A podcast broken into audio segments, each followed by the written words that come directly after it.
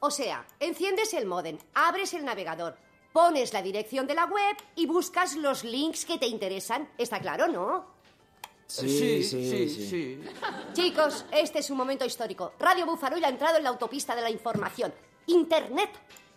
Ah, A partir de ahora sabremos de primera mano lo que pasa en el mundo. o sea que ya no copiaremos las noticias del diario. ¿Pero qué dice Ramón? Esta es una emisora seria. Explícaselo, López. ¿Yo? Eh, bueno, quiere decir que copiaremos las noticias de Internet. Pues venga, va, ya podéis empezar. Sí, pero Mercedes, ¿Pero hay dónde vas? que no tengo... Oye, Mercedes, no, es. Mercedes, puedes escribir con lo de la pantalla. oye, que esto es como una nave espacial, ¿eh? Mercedes, Mercedes, por favor. Mercedes.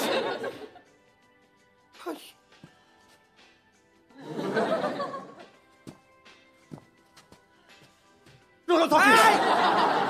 ¿Qué pasa? No lo sé, pero a mí es que estas cosas modernas me dan yuyo. No, no lo toques, tío. Ramón, por favor, le tenemos que perder el miedo. No podemos perder el tren del siglo XXI. ¿Ya perdimos el del 20? Bueno, va, tócalo. ¿Sí? ¡Ay! No pasa nada. ¿Qué? Toca, toca, toca, no pasa nada. Lo toco. Toca, toca, toca, toca. No, Toco por aquí, ¿eh? toca por aquí. Tú toca por ahí. Vale. Se deja tocar. Qué bien, qué bien, qué bien. ¿Escribimos algo? Vale, va. Tú pon números, yo pongo letras. Pongo número. Cuando ya la letra... Cuatro, cinco. ¡Hostia, que sale! ¡Cuatro, cinco! ¡Cuatro, cinco! ¡Eres un genio!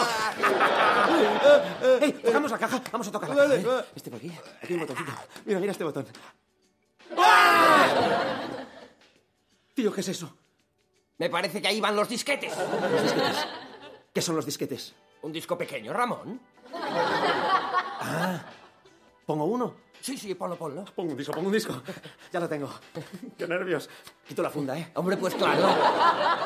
Empuja, No empuja, entra. dale fuerte que esto tiene que entrar. ¡Ah! Se lo ha comido, se lo ha comido, se lo ha comido. ¡Mercedes!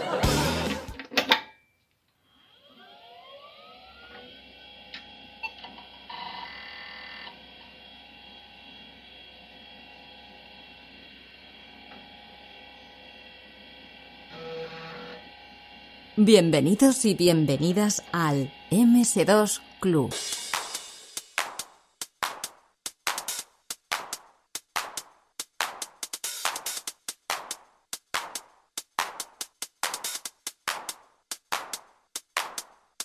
Baby, baby, kiba biabo, baby, kiba biabo, biabo, baby, kiba biabo, baby, biabo, baby, kiba biabo.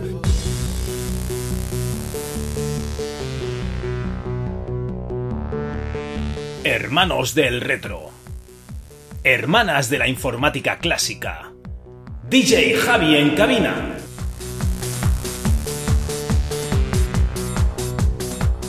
Acompañadnos en esta aventura llena de circuitos y pantallas CRT que comenzó el siglo pasado pero llega hasta nuestros días.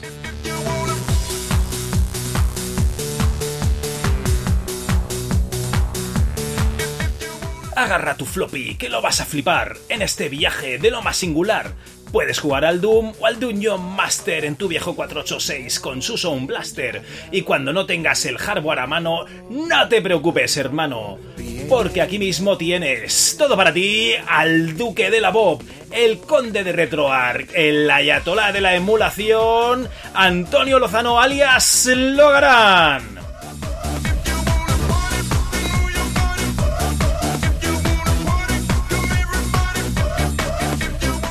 Eh, hola Javi, que me quedo flipado, me quedo alucinado. O sea, cada día te curran más las entradas y eso que apenas, apenas has estado hora y media preparando esta entradilla. Y si la hubieses escuchado en directo ya hubiese sido la bomba, ¿eh? Tú sabes que yo nunca he necesitado escuchar en directo nada, jugar a nada, ni ver nada para hablar de eso las horas que hagan falta. Vale, vale.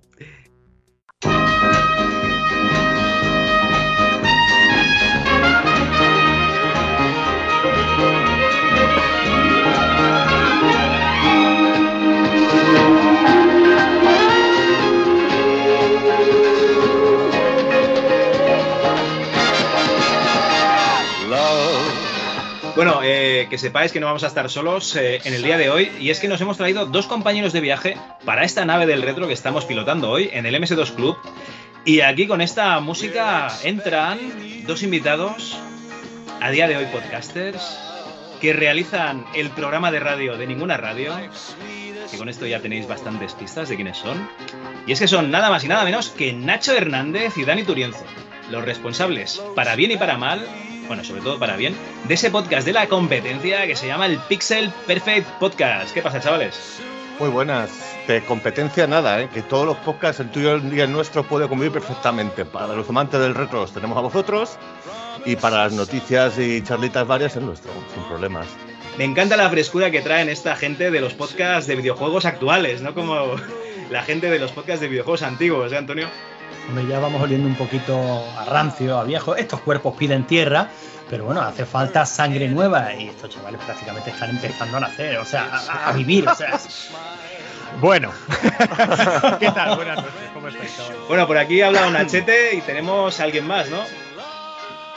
Aquí estoy yo. Hola, ¿qué tal?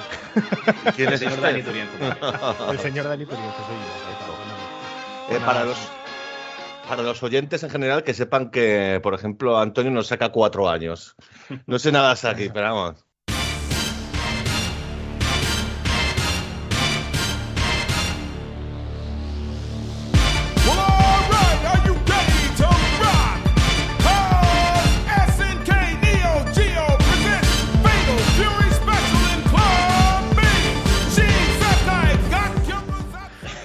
Sois unos jovenzuelos, unos jovenzuelos. Cuatro años, cuatro años es casi, casi un lustro. O sea, yo lo veo una, y tenemos, y desgraciadamente, para desgracia para nosotros, tenemos el culo peladete ya de, de cosas de estas. Llevamos un montón de. Vosotros, además de hacer un podcast que habla de juegos actuales, ya en su día tuvisteis un programa de radio acerca de videojuegos, trabajasteis en Hobby Press, colaborasteis en Game 40 en programas que se han perdido como lágrimas en la lluvia, y trabajasteis en un programa de Canal Plus llamado DOF6 o DOF6. Así que un poco de o sea, un poquito curtuditos sí que estáis en el tema, ¿eh? Sí, sí, llevamos un montón de tiempo eh, y sí, habíamos hecho, pues eso, todo lo que has dicho tú. Hicimos radio en plan local al principio, luego colaboraciones de revistas y ahí pasamos súper jovencitos todavía a hacer dos programas de tele en Canal Plus, el DOF 6 y otro que se llamaba Antipop, eh, de, Infausto Recuerdo. Y, y ahí, bueno, es que podemos profundizar mucho si queréis y si no, no, pero bueno, de ahí pasamos un poco también a colaborar con, con Game 40.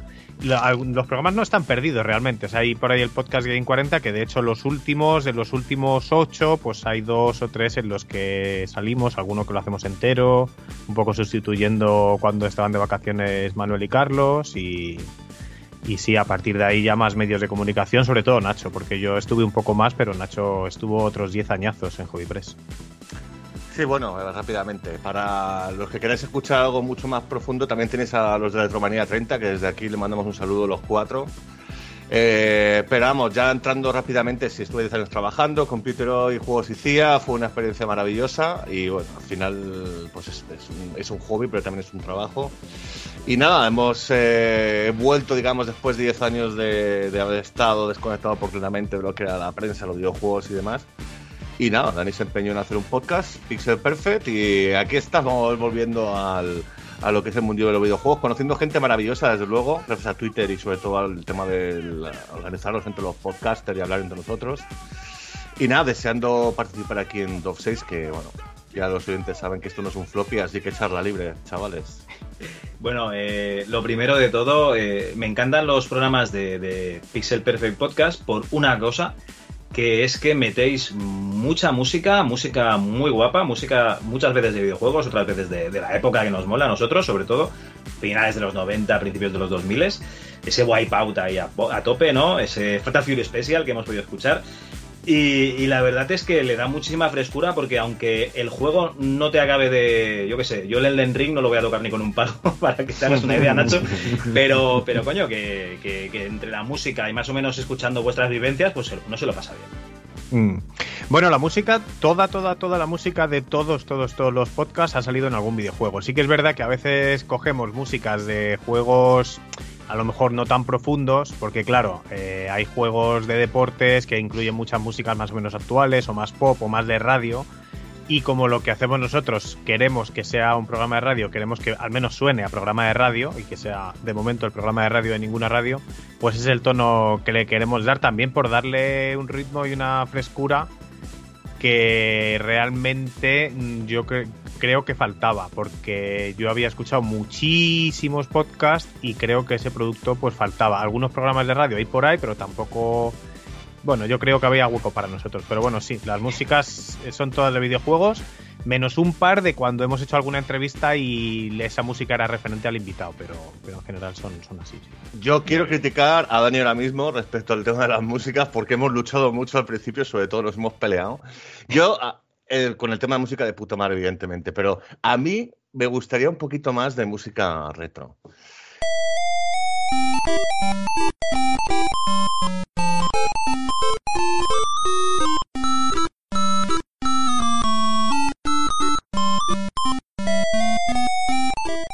Un Larry, un Larry sonando. Pim, pim, pim, pere, pim, pim, pim. Uy, Nachete, no tienes más que pedir por esa boquita. Mira, ahora mismo, aunque tú no lo oigas, te está sonando el Larry. Perfecto. Maravillosa, más su sintonía cojonuda para presentarnos. eh, como empezaba el Larry en un bar y demás, pues nosotros igual. Somos los de la barra del bar del Larry. Además que el Larry, pues eso, era mi tono de móvil durante un montonazo de años. La, la época de los politonos de los Nokia me lo, se lo comió Hostia, todo el Larry. politonos. bueno, bueno, bueno. Si, si os parece bien, vamos a dejar esta charlita para un poquito más adelante. Muy bien. Y bueno, antes de empezar, comentar un par de cositas. Como os dijimos, hay dos revistas que cumplen 30 años dentro de poco. No, nos vamos a amenazar con un RM30 nuevo, no, no os preocupéis. Bueno, pero por ese motivo queremos hacer un homenaje corto, un programa, no, no, no nos flipamos, cinco temporadas, ¿no? Un programa. La primera es la OK PC, de la cual tengo que recoger cable porque Antonio me avisó mientras hacíamos el programa de que ya habíamos hecho el número uno, pero yo soy muy cabezón y dije, no, no, que lo vamos a hacer, eh, recojo cable. Vamos a hacer el número dos, lo vamos a grabar en agosto y, en- bueno, entre agosto y septiembre y se emitirá en septiembre. La segunda revista es la PC Manía número uno, eh, la cual grabaremos y publicaremos en diciembre, o sea, final de año. Si queréis participar, no tenéis más que decirlo por las vías de contacto habituales, que suele ser el grupo de Telegram, que alguno lo ha preguntado, tenéis el enlace en la página web en ms2.club. También lo podéis hacer por mail en hola.ms2.club y en Twitter en arroba ms2club. ¿Vale? Desde ya agradeceros vuestras valoraciones de 5 estrellas y vuestras reseñas en Apple Podcast. Si son de 4 estrellas, bueno, vale, también, no pasa nada. Vuestros comentarios en iVoox, Twitter y Telegram. Y además recordad que podéis echarnos una mano con los gastos del podcast, tener enlace en nuestra página web y que con ese dinero pagamos el server. Y una novedad, y es que vamos a entregar un premio a los ganadores, otro, otro premio, perdón, otro premio a los ganadores del concurso de MS2, que van a ser los floppies de oro, ya que como tenemos aquí a dos participantes de los Game 40, una de las cosas más chulas que hacían era la entrega de los marcianitos de oro. Y nosotros, pues como burdas imitaciones, pues vamos a hacer los floppies de oro. Ya están imprimidos, impresos, perdón. Ya están impresos en, en 3D. Y Advertencia, los floppies de oro no están fabricados de oro, ¿vale? Que- quede la cosa clara, están fabricados con filamento de color mm, similar al oro. Vamos a dejarlo así. Venga, ahora sí, vamos con el autoexec.bat de este mes. autoexec.bat.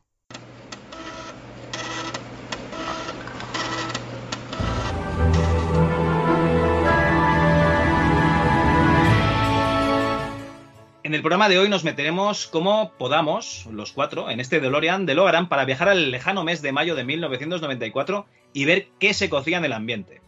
Hablaremos de juegos antiguos, como no podía ser de otra manera, y Antonio nos hablará del el fantástico Xenon 2 de los Bitmap Brothers. Y aquí los compis, Nacho y Dani, no sabemos de qué nos van a hablar, puede que Larry o puede que no, ya veremos. Después haremos una pequeña pausa para publicidad donde veremos ejemplos de lo bueno que era la tele antes.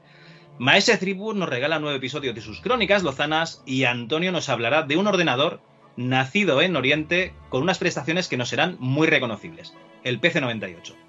Por último tendremos la sección redmi.txt que este mes también será en vivo a través del grupo de Telegram, así que ya sabéis, si estáis en el grupo podéis participar.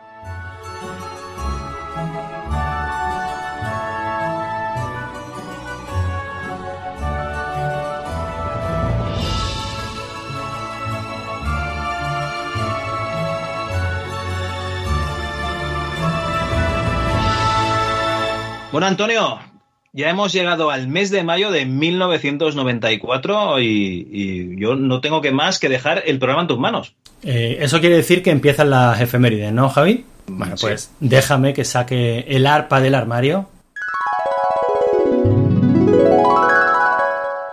Bueno, pues nos vamos hasta mayo de 1994. Y como siempre, Javi, si te parece, empezamos por las noticias. Si queréis comentar cualquier cosa, mm, estáis en vuestra casa, ¿vale?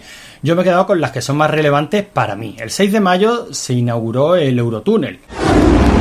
Esta noche, sin embargo, se aconseja a los transeúntes que eviten el túnel. No, hacía nada más que pensar en Sylvester Stallone quedándose allí encerrado, pero se ve que no, que aquello no fue tan emocionante como nos pensábamos. El 10 de mayo en Sudáfrica Nelson Mandela eh, ganó la presidencia del país y también Silvio Berlusconi, que tantas alegrías nos ha dado, nos ha dado luego, ¿no? Y el 18 de mayo en el Olímpico de Atenas el Milán le ganó la UEFA Champions League al Barcelona. Yo lo comento por si os resulta de interés. A mí ya sabes que el fútbol no me, no me interesa demasiado. Pero sé que este tipo de noticias siempre hay gente a la que le hace mucha ilusión y le provoca felicidad. Bueno, nació muchísima gente, pero como no me suena el nombre de ninguno, pues asumimos que no son gente relevante. Murió Ayrton Senna, el hombre se pegó un piñazo importante, incompatible con la vida. Y, y bueno, también murió un tío, un actor estadounidense, nuestro racista favorito, el tipo que se llevó al catre, por lo menos en la ficción, a la cosa más bella, más bonita que nos ha dado el cine norteamericano, Audrey Hepburn. Seguro que si os pongo esta cabecera sabéis de quién estoy hablando. Seguro. En 1972, un comando compuesto por cuatro de los mejores hombres del ejército americano fueron encarcelados por un delito que no Pobre habían Aníbal. Smith. ¡Qué grande! Hombre, pero es que, hostia, además es que eh, eh, cuando uno recuerda esto, en mi cabeza, esa voz que, que sonaba de 1972, a mí me sonaba como en 1972. La- o sea, una voz de la hostia. Y resulta que es una voz de mierda. Estás haciendo, ahora estás haciendo una valoración ya profesional, claro, pero de niños esa voz era, impresionante. Aparte debía ser la misma que, que metían en los trailers de los VHS, porque, porque me suena un montón.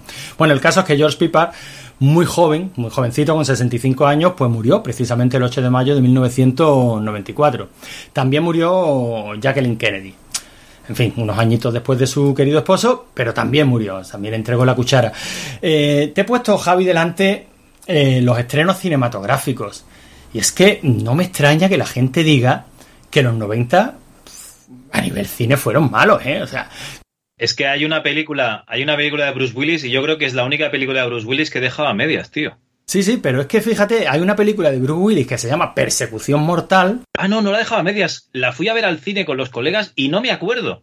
Claro, normal, porque esto es indistinguible de toda la purria que Bruce Willis está rodando en estos últimos 10 años. Indistinguible, o sea que ya en esa época el hombre pues se hacía valer, ¿no?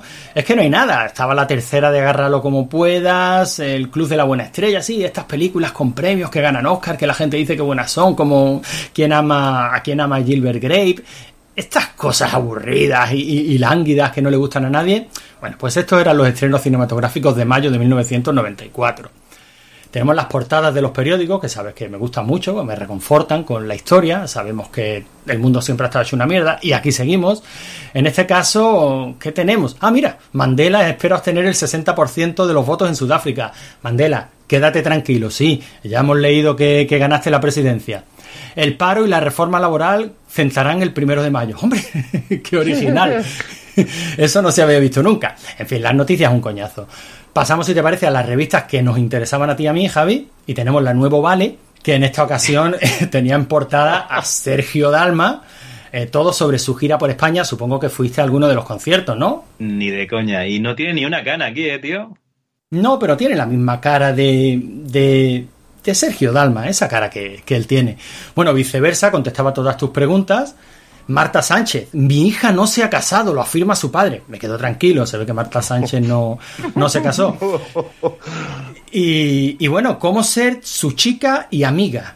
Pues no, las dos cosas a la vez no pueden ser. Eso ya mi- millones de películas nos lo han demostrado a lo largo de los años. Ya os anuncio que Sergio Dalma eh, es una de las muchas cosas que os puede interpretar Nacho prácticamente indistinguible de la realidad. ¿eh? Por, por favor, eso, eso Oye, es- pues, es- arráncate. es- claro, un órdago como ese no se puede poner encima de la mesa. Eh, yo ahora mismo paro las efemérides y venga, eh, Nacho. No, no, pero claro, pero hacen falta X cervezas, que de las cuales no habéis pagado ninguna de momento. Bailar pegados es bailar. Hostia, los pelos como los Y pelos no como más, ya no me sé más. Es que no me sé más. Yo, yo normalmente llego y les digo a las chavalas, bailar pegados es pagar y ya está. Y con eso es suficiente. Los Yo, pelos para como mí eres, eres Sergio Dalma, tío. Para Yo mí para sí. mí ya está, ¿eh?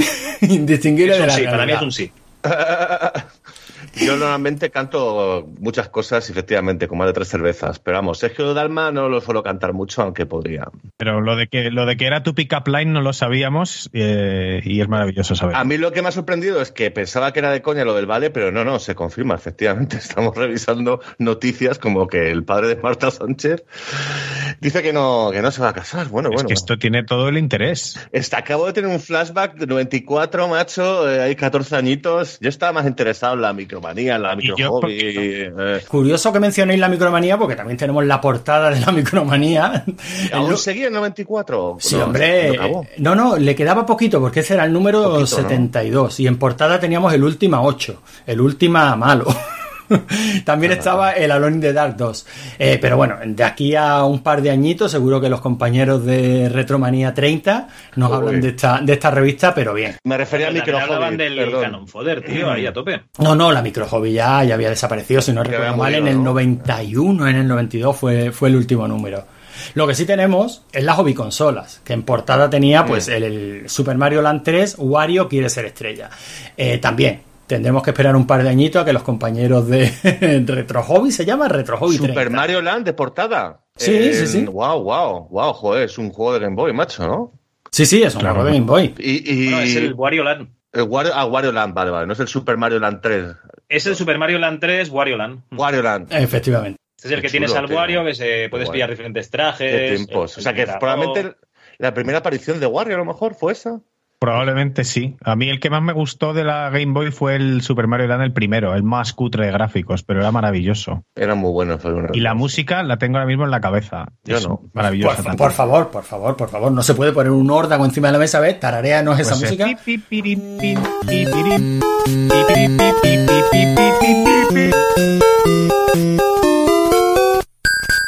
Acuerdo. Ay, qué Maravillosísima. picor, que me pica mazo a mí el frescor. Vaya picor que tengo aquí. Oye, eh, que quiero pedir eh, una información porque hemos pasado muy por encima de quién ganó la Champions League en fútbol, que fue el Milán, pero no sé si podías comentar a quién la ganó y el resultado en la final. Si no lo Bueno, puedo hacer yo, ¿eh? sé, sé que la ganó al Barcelona, pero el resultado no, no, no me lo he apuntado. Ah, 4-0, sí, sí, 4-0. 4-0 es que Dani es muy- a mí me la suda el fútbol bastante, pero Dani es muy madridista desde siempre. Sí, es sí. socio también. Sí, ya decía claro, que ya decía que estas noticias suelen hacer feliz a mucha gente y triste a otra a otra mucha Yo estoy gente. viendo aquí a, a Javier eh, y no, no lo sé. Eh, ¿Tú eres futbolero o, o pasas? No, no, no, no, que va. De hecho, me gustaba aquí en 40 porque había uno del Madrid, uno del Atleti y uno del Barça. Y entonces ahí no te aburrías. Eh, no, no, a mí el fútbol me la suda bastante fuerte.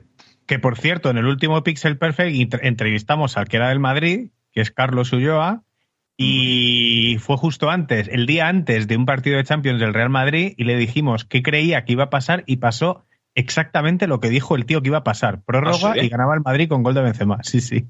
Increíble. Es que Carlos Ulloa, yo aún estoy asimilando toda la información que os fue soltando ahí en el programa porque el tío no callaba, ¿eh? Joder. Pues fíjate. Y nos costó tirarle, ¿eh? Dani hizo muy buen trabajo. Yo es que como hemos salido de fiestas, como que no quieres hablar pavo, pues venga, paso. ¿Sabes qué pasa? Que el programa tiene mucho ritmo y Carlos es un tío bastante pausado, entonces le haces una pregunta, te dice un sí y dices, hostia, ya no me va a decir más. ¿Y ahora qué hago? y cuando vas a hacer la siguiente pregunta, justo ahí se arranca ya del todo. Entonces había que, hubo que, había que cogerle el ritmo, pero si Hay que esperas- dejarle su espacio, hay que dejarle su espacio. Sí, ya lo sí, vi, ya sí, lo vi. espera. Es que te encuentras con, por ejemplo, lo de Carlos, ¿qué piensas de los NFTs? No tengo opinión. Ok, pues que ya con eso, ¿qué vas a decir el cabrón? Eh, no es fácil ¿eh? encontrar a alguien que reconoce que no tiene opinión en estos tiempos que vivimos en los que parece que hay que tener opinión de todo. Pero más, y sobre todo, ¿por qué razón? ¿no? Porque al final tu opinión es tan buena como la información que tienes y, y, oye, requiere tu humildad decir, yo no tengo la suficiente información como para opinar de esto y opinar una gilipollez. Y es, me parece súper sabio ese comentario. Bueno, si os parece, seguimos porque no todas las portadas de revistas eran la Vale y eran videojuegos. También tenemos una revista que tengo que traer todos los meses porque sé que a Javi le, le interesa muchísimo, que es la Interview. Eh, en este caso, el titular era Luis Roldán en una orgía con mujeres desnudas.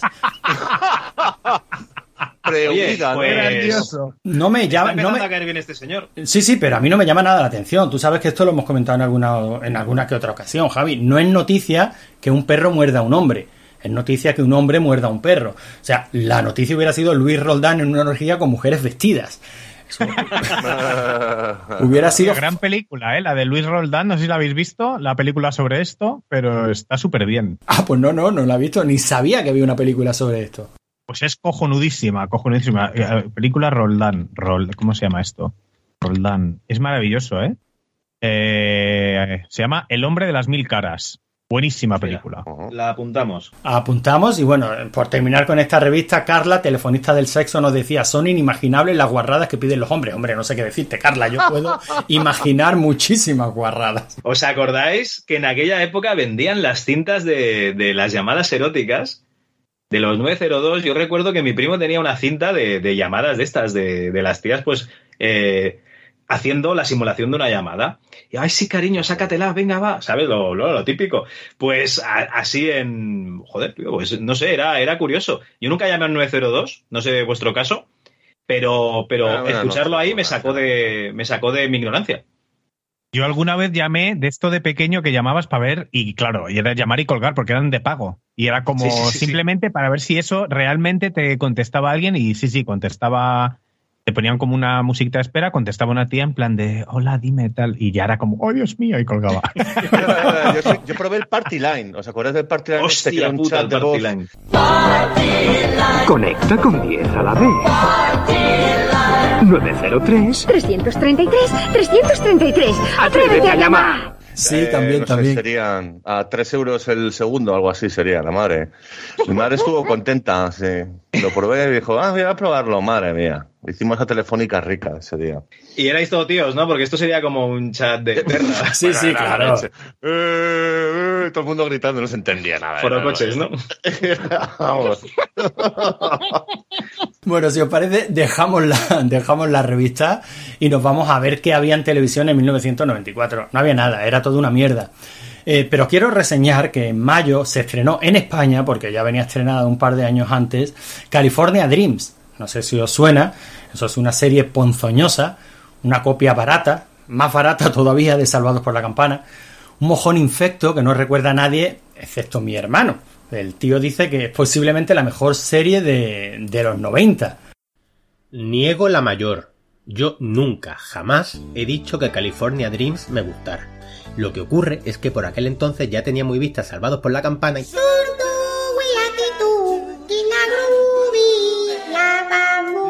Tú calla, imbécil.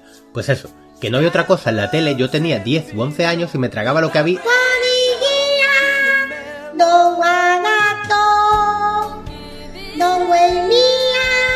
¡Calla, niñato! ¡Calla tú, viejo amargado! A mí no me vaciles una paradoja temporal, ¿eh? A mí paradojas temporales acústicas las mínimas que me cago en todo. No me vengas con referencias estúpidas a los 90, que la serie era una puta mierda. Si salía Kelly Packard que estaba buenísima y tenía una copia de Screech, y en un episodio se enamoraba de una ciega y la llamaba tropezando con las paredes. Ahí me has dado. Pues eso. Oye, Antonio, a mí la única duda que me surge es. Eh, ¿Por qué te has saltado la revista que te he puesto? Me te he puesto la muy interesante. Yo sabes que cada mes te pongo una revista aquí colada. Ah, pues mira, fíjate lo que son la- lo que son las cabezas. Cuando he visto la muy interesante, digo, esta la he puesto yo y está quedando largo. Así que me la salto. no pensaba que lo hubieras puesto tú, porque tú sueles poner mierda infecta de estas de, mm, de, pandi- de pandillas de rolero, el antimolar, tú sabes. Eso Pero nos pues- pasa a nosotros igual, ¿eh? Daniel hace lo mismo. Te salta tus secciones, ¿no? Cabrón. Totalmente.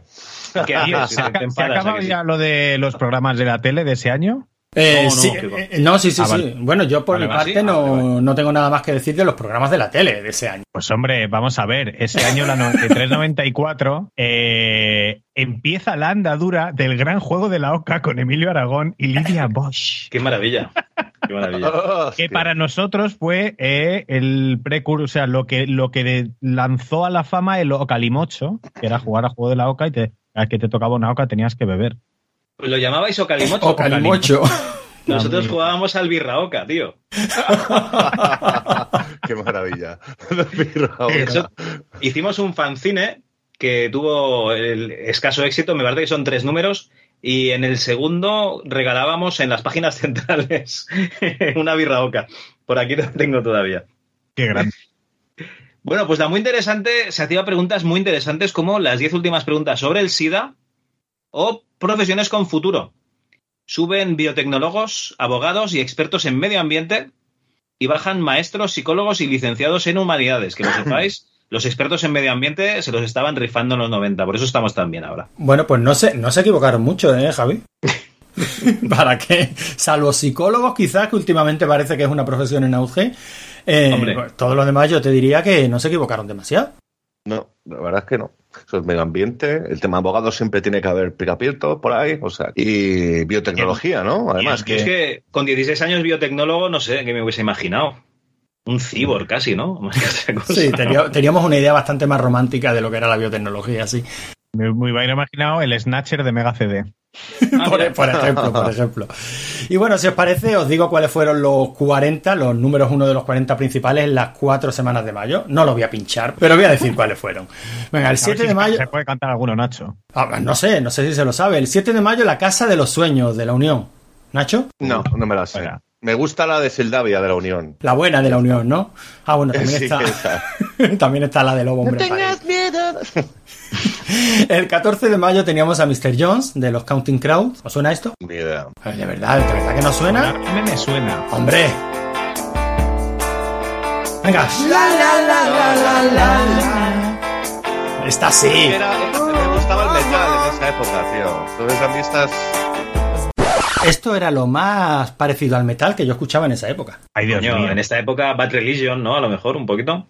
Por lo menos. También era muy fan de Bad Religion. Que en esta época estaban en su mejor momento grupos tan desconocidos como Guns N' Roses o Metallica. Offspring. Guns N' Roses en el 94. Que el, el Spaghetti Incident de qué año es? Del 92. El 94 será, pero bueno, el 93 creo que era el Use Your Illusion, que fue lo que les hizo ya. Y en el 92, que era poco tiempo antes, realmente había salido el Black Album de Metallica. O sea que, y de, bueno, en esa época estaba el, el Get a Grip de Aerosmith, que también fue cuando Aerosmith se convirtieron ya mundialísimamente famosos.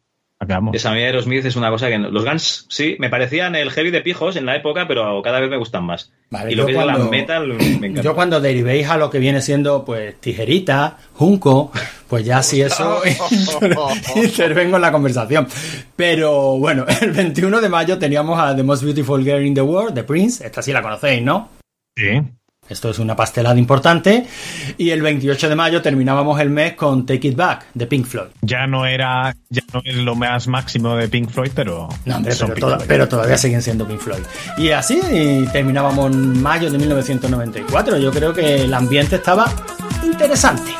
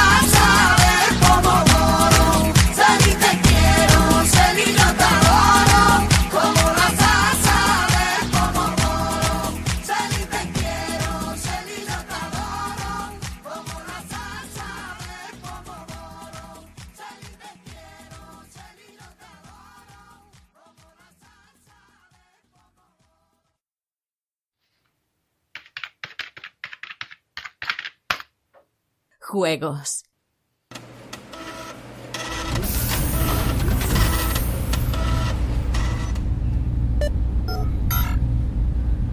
Welcome to Xenon 2 by the Bitmap Brothers.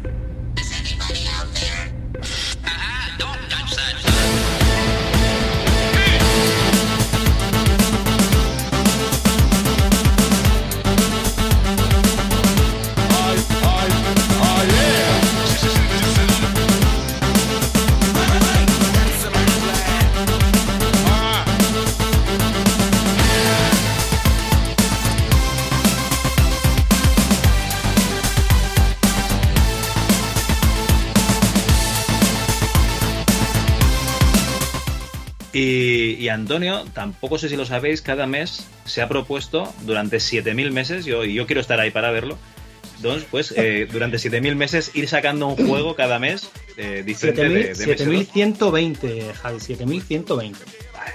Lo vamos a petar en la residencia, verás. Y, y eso, que este mes le ha tocado un pedazo de juego, pero bueno, preséntalo tú mismo, Antonio. Pues mira, yo lo que, lo que suelo hacer cada mes es, eh, cogí un- una colección de juegos de MS2, de estas que ya te puedes descargar preparadas, en este caso se llama Exodus, y es una colección de 7122, creo que son juegos de, de MS2. Y no le el ni uno, No, cogí el listado, lo pasé a un Excel, lo ordené aleatoriamente y dije, pues ala, empezamos por el 1. La verdad es que los tres anteriores pues han, sali- han salido juegos interesantes que daban lugar a contar un poquito la historia o del tío que lo, que lo programó o de la compañía que había detrás. En este caso me ha tocado el Xenon 2. Y es que no voy a decir absolutamente nada de un juego como el Xenon 2. Que Bueno. todo el mundo lo conoce, que todo el mundo lo ha jugado, que todo el mundo está de acuerdo en que es un juegazo. eh, que los Bitmap Brothers hacían las cosas muy bien en esta época, principalmente para, para Amiga. Y como este es el MS2 Club, sí voy a decir una cosa del Xenon 2, Javi. Que la versión buena es la de Amiga. Vale, te voy a decir una cosa. Pero con mucha mientras- diferencia, Javi. Espérate, espérate un segundo porque mientras estamos hablando está sonando eh, la canción de Amiga y ahora mismo va a empezar a sonar este pedazo de tema de PC Speaker de la versión de PC.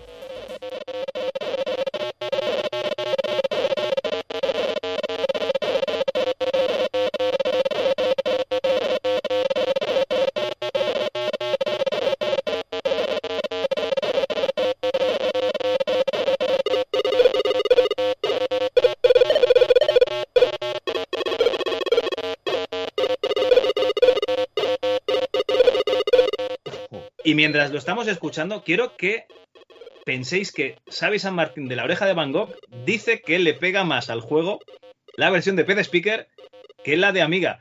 Y yo tengo una opinión de mierda, pero un músico profesional que tiene más oreja que yo, más oreja de Van Gogh que yo, eh, pues eh, dice que es eso, que, tiene mejor eh, entrada en ese juego la música de PC Speaker. Yo he de decir que para mí era espectacular poder jugar en el 286 con, con música y que luego la quitabas, ¿eh? porque jugar ahí con música a la vez era, era insoportable.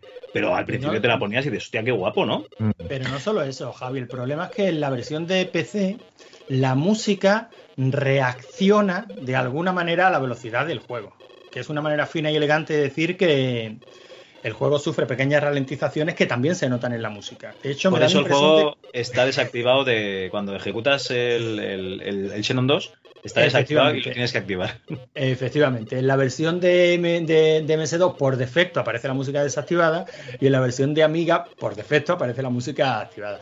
Si lo dice Xavi, si lo dice el compositor de Bola Negra, eh, eh, ni media palabra más. O sea, ni media palabra más. La versión de PC es la que tiene la música que más le pega. Pero Ha habido debate, ¿eh? También, en- porque lo hemos puesto en Twitter hoy precisamente. Ha habido gente que dice, joder, la versión buena es la de Amiga y eso que la música original estaba hecha en un Atari ST. Y luego Es que ha habido gente que ha dicho que las voces digitalizadas eh, bueno, los samples que, que había en Amiga que no pegaban. O sea, ha habido debate para todo. Nadie ha hablado del videojuego, todo el mundo ha hablado de la música, que lo sepáis. Es que el del juego te acuerdas, pero de la música te acuerdas más. Y mira que era buenísimo el juego, ¿eh? Ya. Ahora que yo creo que el compositor este, lógicamente, él lo jugaría en PC y por mucho músico que sea, antes tiene su melancolía, que es mucho más fuerte que su vocación musical. Yo creo que tenemos efectivamente a romantizar, ¿no? A ver, yo eh, recuerdo haber jugado juegos en 8086 con el PC Speaker y era un dolor escucharlo. Pero claro, como era pequeñito y sonaba pip, pip o lo que fuera, pues, pues mejor que el Spectrum, señora. Oye, pero cuando sonaba el Maniac Mansion, por ejemplo, la música de intro era una pasada. Era una mierda y duraba muy poquito. Pero igual por eso, porque duraba poquito, molaba más.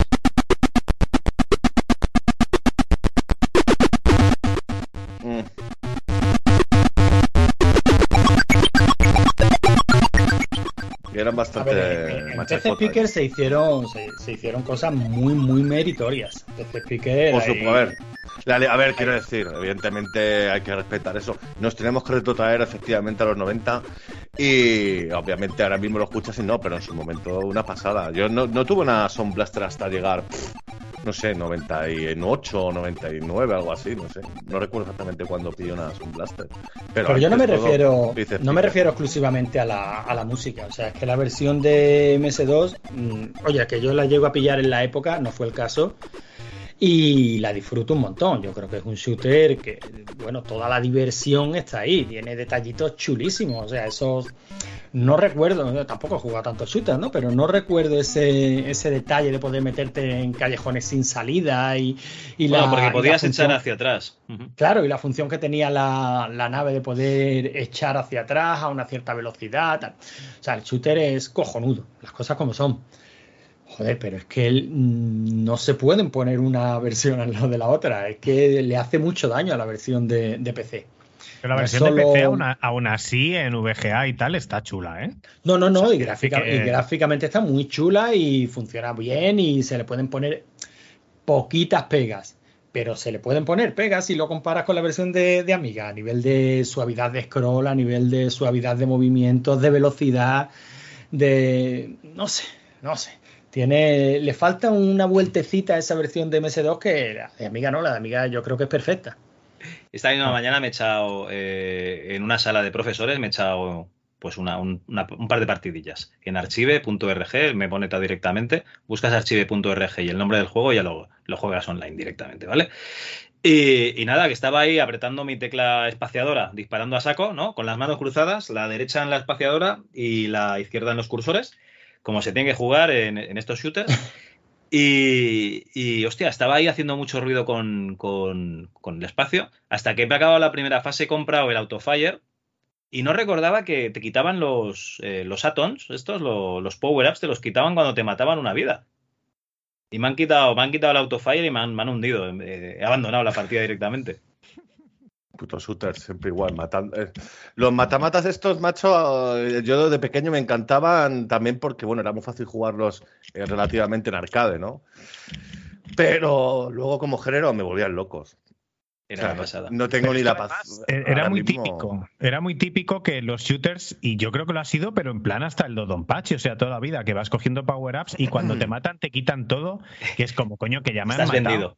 ¿Por qué me haces, claro, porque me haces doble penalización? ¿No ves que ya me han matado? No me hagas encima ahora ser peor. Si ya me han matado, ya soy manco, pero ahora me haces doblemente manco, pues no tengo nada, y claro, pues eh, abandonas. claro. Ojo, que a lo mejor solo te quitan eh, algunos power-ups, ¿eh? porque, por ejemplo, eh, lo primero que te dan es el disparo trasero, que no me lo han quitado, con lo cual el autofire seguro que te lo quitan. Y además es que es un juego que recuerdo que la nave se hacía súper tocha, o sea, que empezabas a coger los cañones aquellos de láseres enormes, el rollo, eh, el malo del Megafoenix, ¿no? Del, del final, y, y ocupabas media pantalla. Al final sí, acababas con disparitos por todos lados, pero también, claro, tenías enemigos, eh, no sé, digamos, seis por, por, por seis, cada, seis cada segundo, los acababas con ellos, otros sin más, otros sin más. Uf, era súper, súper complicado. Pero luego muy disfrutable también y muy satisfactorio, ¿no? Cuando tienes eh, cero años y estás jugando a esto, oh, como en la recreativa del bar de al lado, ¿sabes? Eso- esos tiempos son maravillosos. Y ya, pues gracias a vosotros los podemos recordar. Está muy bien eso. Claro, he dicho ahora, incluso en el Dodonpachi, como si el Dodonpachi fuera muy posterior por el salto tecnológico que hay del Xenon 2 al Dodonpachi, pero claro, el Dodonpachi es que es del 94 precisamente, o 95. No, pero es que a mitad de los 90 los arcades cambiaron drásticamente de, de- gráficos. Porque, mira, en el. Sí, 93-94, los King of Fighters y. ¿Cómo se llaman? Los Super Sidekicks. Yo veía los Super Sidekicks como un. Digo, esto es el sumo. O sea, yo más mejores gráficos que aquí no voy a ver nunca. Luego ve- Hmm. vinieron los 3D, ¿no? Y dices, hostia, esto es Sega Rally, ¿no? Virtua Racing, tío, en el 91 a mí la braga se me cayó en ese momento. O sea, cuando puedes, puedes ver, cambiar cámara y tal. Yo ya a mí el 2D de esa época era como, sí, puedo jugarlo en Mega Drive en casa y demás, Super NES. Pero claro, llegabas al arcade veías una máquina como Virtua Racing, tío, y ya... Pero a mí, a mí con Super Sidekicks me pasaba también, Super Sidekicks me pasaba también, con el primero sobre todo, ¿eh? porque luego los demás ya eran como todo, era muy Sí, o diferente. el- O el Art of Fighting, ¿no? Que, que veías ahí esos zooms, ¿no? Cómo se le hinchaba la cara de las hostias que le, que le pegaban y tal. Y decías, hostia, qué graficazos. Claro, es que Neo Geo tenía, tenía unas máquinas de la hostia. Y aquí en el 90, tened en cuenta que esto tuvo versiones de Game Boy de, de todas las consolas. Eh, los Vita Brothers hacían unos gráficos muy bonitos, pero joder, es que un PC no tenía sprites por hardware, coño, que es que no, que son otro, es otra liga completamente. En los 90 íbamos al recreativo, luego ya salió la Play y tal, y ya, o la Saturn, y ya te ibas a tu casa y tenías lo mismo, ¿no? Pero hasta entonces es que las máquinas recreativas eran otra, otro deporte directamente. Y, aún, y aún así, aún así en PC se hizo el Wolf en, en MS2 se hizo el Wolfenstein 3D y el Doom incluso, ¿no? Sí, sí, el Doom, el Doom. Lo Fíjate. hizo, lo hizo en una, si no me equivoco, no sé si fue el Doom o el, Ne- eh, o el Quake, que lo hizo en un Next. ¿Os acordáis de aquellas máquinas de, de cuando echaron a, a Steve Jobs de, de Apple? Ah, la- las negras estas, que era, era de color negro, ¿no? Sí. sí, sí, sí. Una El de estas. Next. Que, que, que, que vende burras, eh, los de Apple en algunos momentos. Pero qué bien les han ido, eh, qué bien les han ido. Eh. en fin, el caso es que me gustaría contarte algo más del Xenon 2, Javi, pero ya lo has visto, ya lo habéis dicho todo. lo- tú lo has dicho, los Bitman Brothers hacían unos gráficos chulísimos, unos juegos muy difíciles, eh, pocos, porque yo creo que Así conocidos, el GOTS, ¿no?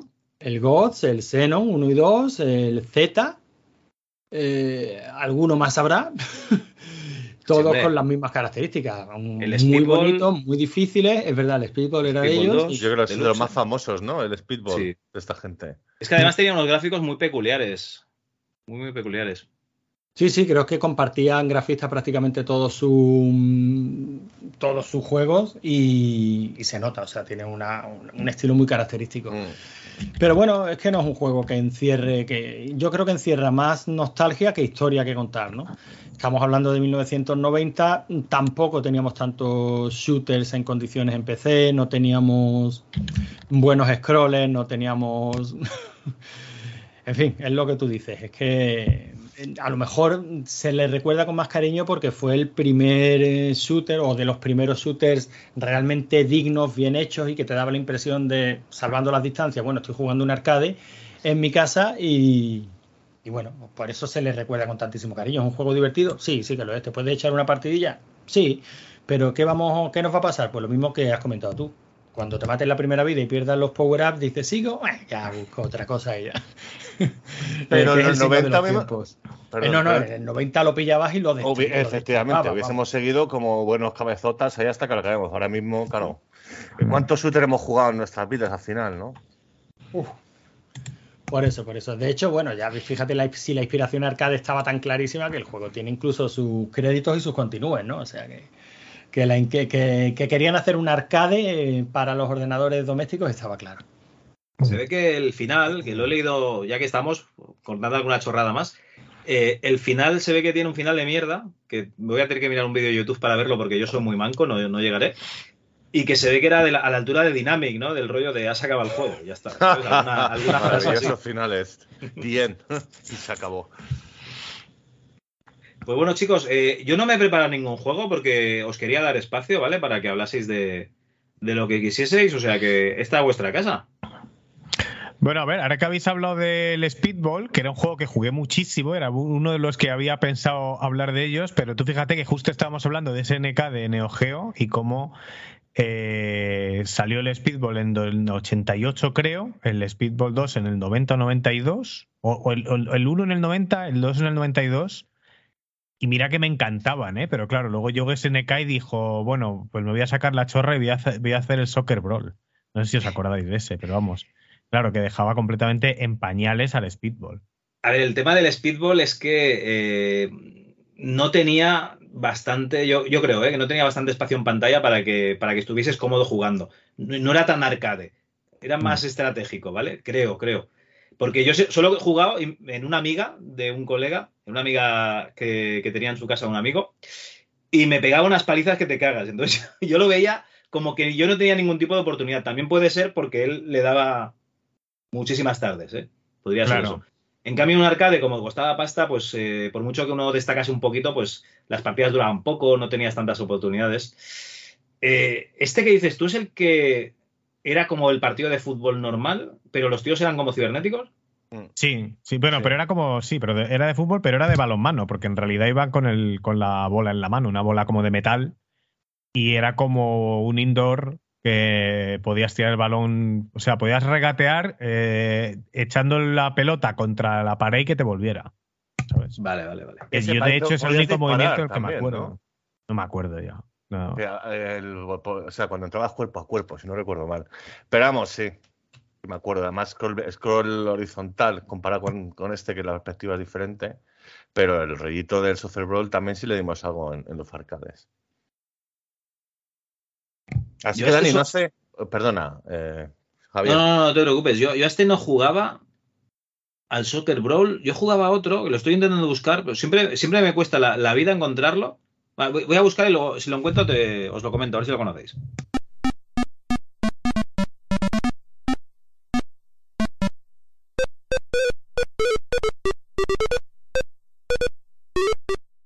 No, pero id, id- id hablando.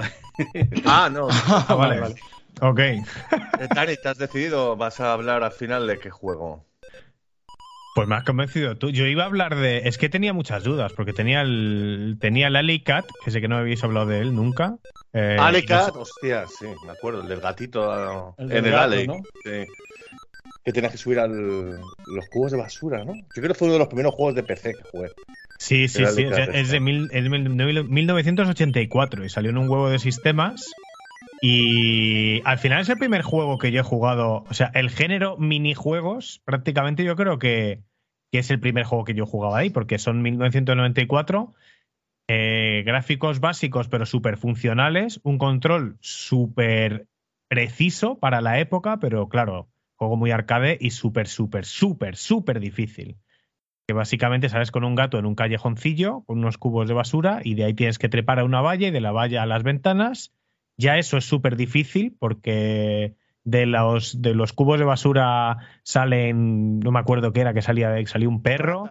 ¿Ratas o algo? Salen ¿Las ratas y te, y te tiran y entonces te- eh, por, por el suelo aparece un, un perro y te come y ya vida perdida. Si consigues llegar arriba de la valla, luego tienes que subir a, a una especie de cuerdas de tender, que ahí puede haber pájaros, o te pueden tirar cosas por las ventanas los vecinos y entonces también vida perdida. Y la- el objetivo es entrar por alguna de las ventanas que hay abiertas y en cada, en cada ventana pues es una minifase, un minijuego. Entonces hay uno que es un queso gigante donde hay ratones y que te los tienes que comer. Una vez que te los comes a todos, pues conseguido. Y hay otro que hay un montón de perros dormidos y les tienes que quitar la comida sin despertarle. Otro que hay una pecera y tienes que meterte dentro de la pecera y se convierte como una pecera gigante. Tienes que evitar las algas porque son como, como eléctricas y te matan. Y comerte los pececitos que hay dentro. Y hay alguna que otra más que no me acuerdo. Eh, y luego lo de los perros me he acordado, tío, me ha dado un flashback.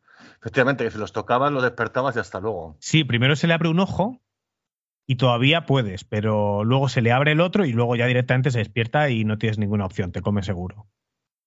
Y la verdad que juegazo de 1984, además lo- era con gráficos CGA, no existía otra opción. Era con todos los colorines rosas, azules y demás. Eh, Yo tenía el fosforito verde, con lo cual eso, esa delicadeza de los colores me lo perdí. Ese juego lo he jugado hasta la muerte, porque además es el típico juego que cuando estaba en un curro que no tenía nada que hacer, como es un juego de 50k, pues todavía te aguanta, pues eso, poner en, Google para jugarlo online y sigue, se sigue manteniendo divertido el juego. ¿eh? Hostia, es un juego que no he jugado nunca y lo, y lo tengo que probar porque es de los típicos que salen, el gato en el callejón, ¿no? Que era la pantalla así principal.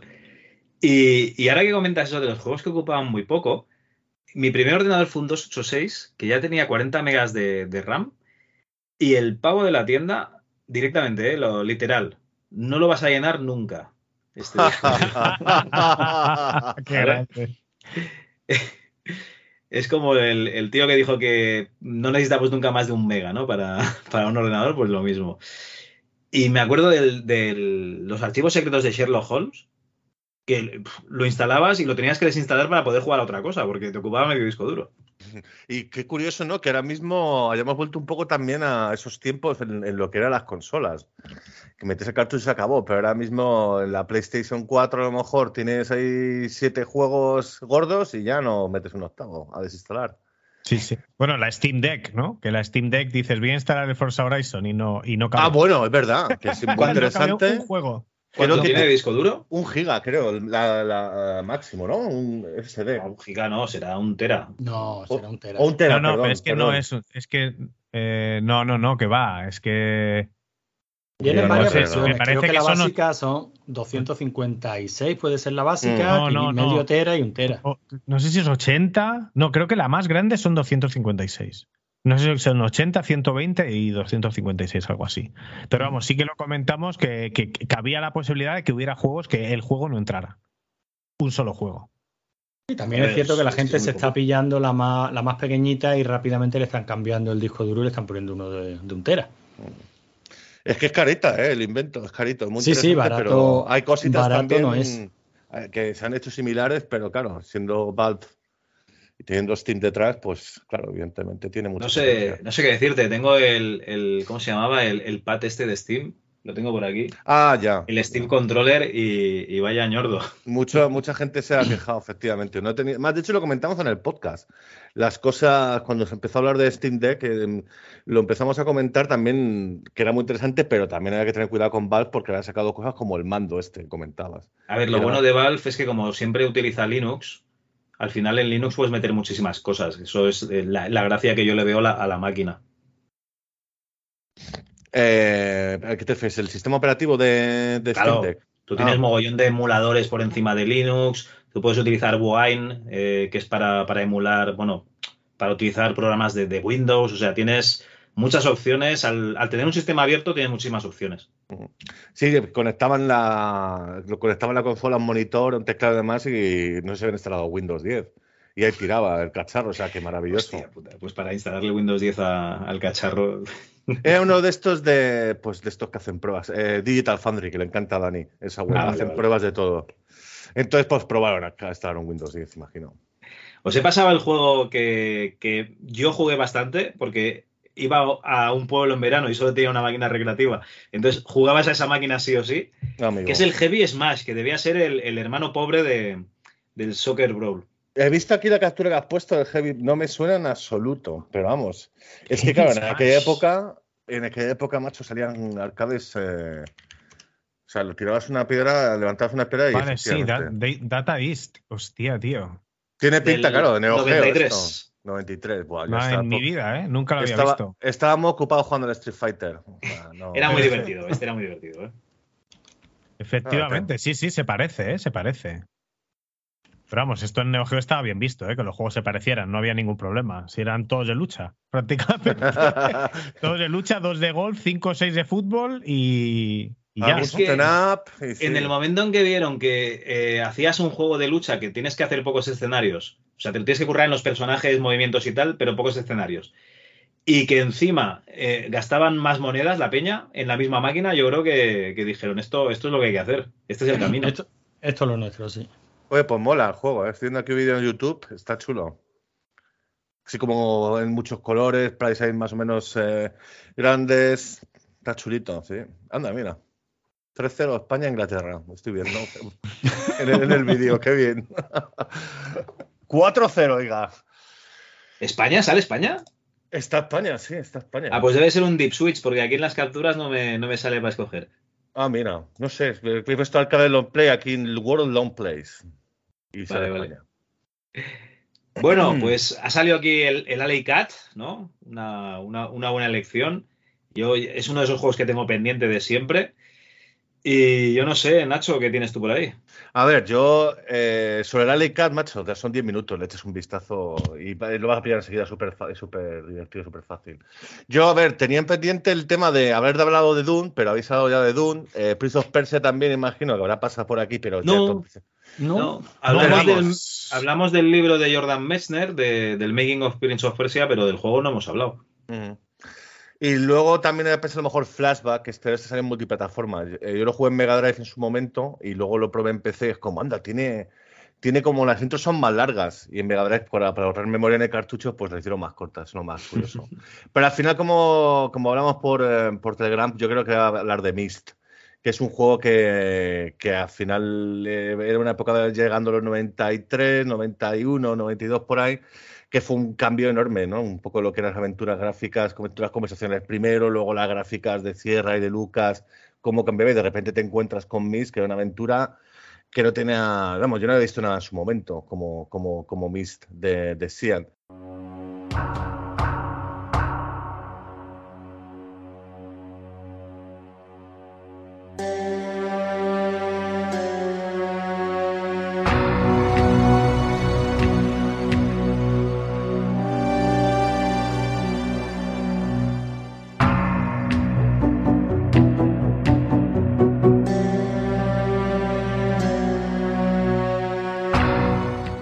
Y lo que me moló mucho es, evidentemente, te entra por los ojos, ¿no? Los gráficos de Myst. Eh, primera perspectiva, o sea, per- perspectiva en primera persona, con unos gráficos personalizados, luego te mueves entre los escenarios con una animación que alucinabas para la época, que, que es que, vamos, eh, yo lo vi de pequeño y, y aluciné. Y luego ya poniéndome a jugar, porque claro, te entra mucho por los, por los ojos, entonces hay mucha gente a lo mejor luego se pone y dice, esto es aburrimiento, porque yo estoy más acostumbrado a jugar a juegos de, pues, de acción o, o de lucha, lo que sea y, o simuladores incluso. Al final este era un juego que ibas por ahí que no tenía violencia alguna, que, era que yo creo que era imposible incluso morir.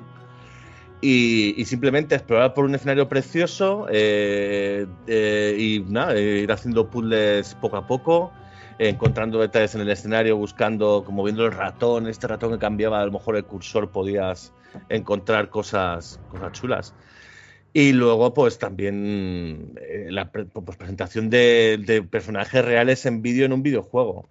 Que muchos de los personajes con los que estás interactuando en el juego, al final siempre estás solo, pero hay como tres personajes, que es Atrus y sus dos hijos, que por cierto recomiendo los libros, si no los habéis leído, que están muy bien y es, hablan sobre el, son como una especie de precuela del Mist, donde te hablan de, bueno, del arte de lo que es el Denny y demás. Y, y en este videojuego de repente tenías también personajes en, eh, grabados en cámara y, y estando en el, en el escenario y, y- yo alucinaba en su momento. Y luego también molaba mucho los, los mundos, ¿no? La isla, los bosques que había por ahí, y luego tener que explorar todo y demás. Y básicamente es uno de mis juegos eh, fetiche. O sea, podría haber también también Wolfenstein 3D, maravilloso. El Field Marry, cojonudo. Stunts, que es el juego este de, de velocidad también, que ibas con un coche y, y tenías el famoso que todos de pequeños flipábamos, que era que más PC speaker, cambiando las, las cámaras. Y, y el, el Dune, por ejemplo, pues eso, mi primer, mi primer juego de estrategia. Pero el mismo, bueno, pues como no hemos hablado de ello, pues ahí está. No sé si lo recordarán los, los oyentes, no sé si lo recordáis vosotros. No sé si sois mucho de aventuras de este tipo, pero vamos, a mí me, me flipó en su momento. Sobre todo también estando tan saturado a lo mejor de juegos por más plataformeros o más de acción. Hostia, el stance que has dicho, que es, claro, yo, eh, es lo mismo que el hard, hard driving, Driving, que lo llamamos hard driving en su Hard día. driving. Claro, en su día sí. Pero Hard claro, driving, hard ahora lo estoy viendo aquí y lo veo como súper fluido. Esto a mí me iba a, pero a dos, a dos frames por segundo, que era insoportable. Y yo aquí como lo veo como muy suelto el, el stance este, No, 1990. porque tú puedes poner la CPU que quieras en los ordenadores virtuales y en su día tú tenías lo que tenías. Claro, claro, claro. Y aparte que en esa época todavía no entendíamos bien las diferencias que había eh, entre un PC y otro, porque los PCs, eh, yo en esta época eran, yo todos los que tenía a mi alrededor eran súper básicos. Y, y claro, iban en, todos iban mal. Entonces, pero hostia, qué, qué bueno, ¿eh? Esos primeros experimentos de juegos en 3D. Sí, a 3 frames por segundo, efectivamente. Sí, sí, yo me acuerdo del Wolfenstein 3D, de aquello de, de hacer la pantalla más pequeñita Más pequeñitas. sí. Ah, para, poder, cierto. para poder ganar algo de velocidad, ¿no? Veías peor, pero bueno, te movías bien, te movías bien. En mi familia dimos el salto del 8086 al 486. Con lo cual eh, fue una diferencia enorme y pudimos jugar por fin al Wolfenstein 3D, que en su momento el ordenador es solamente para jugar, pero mis hermanos bien que le daban y yo tenía que quedarme mirando.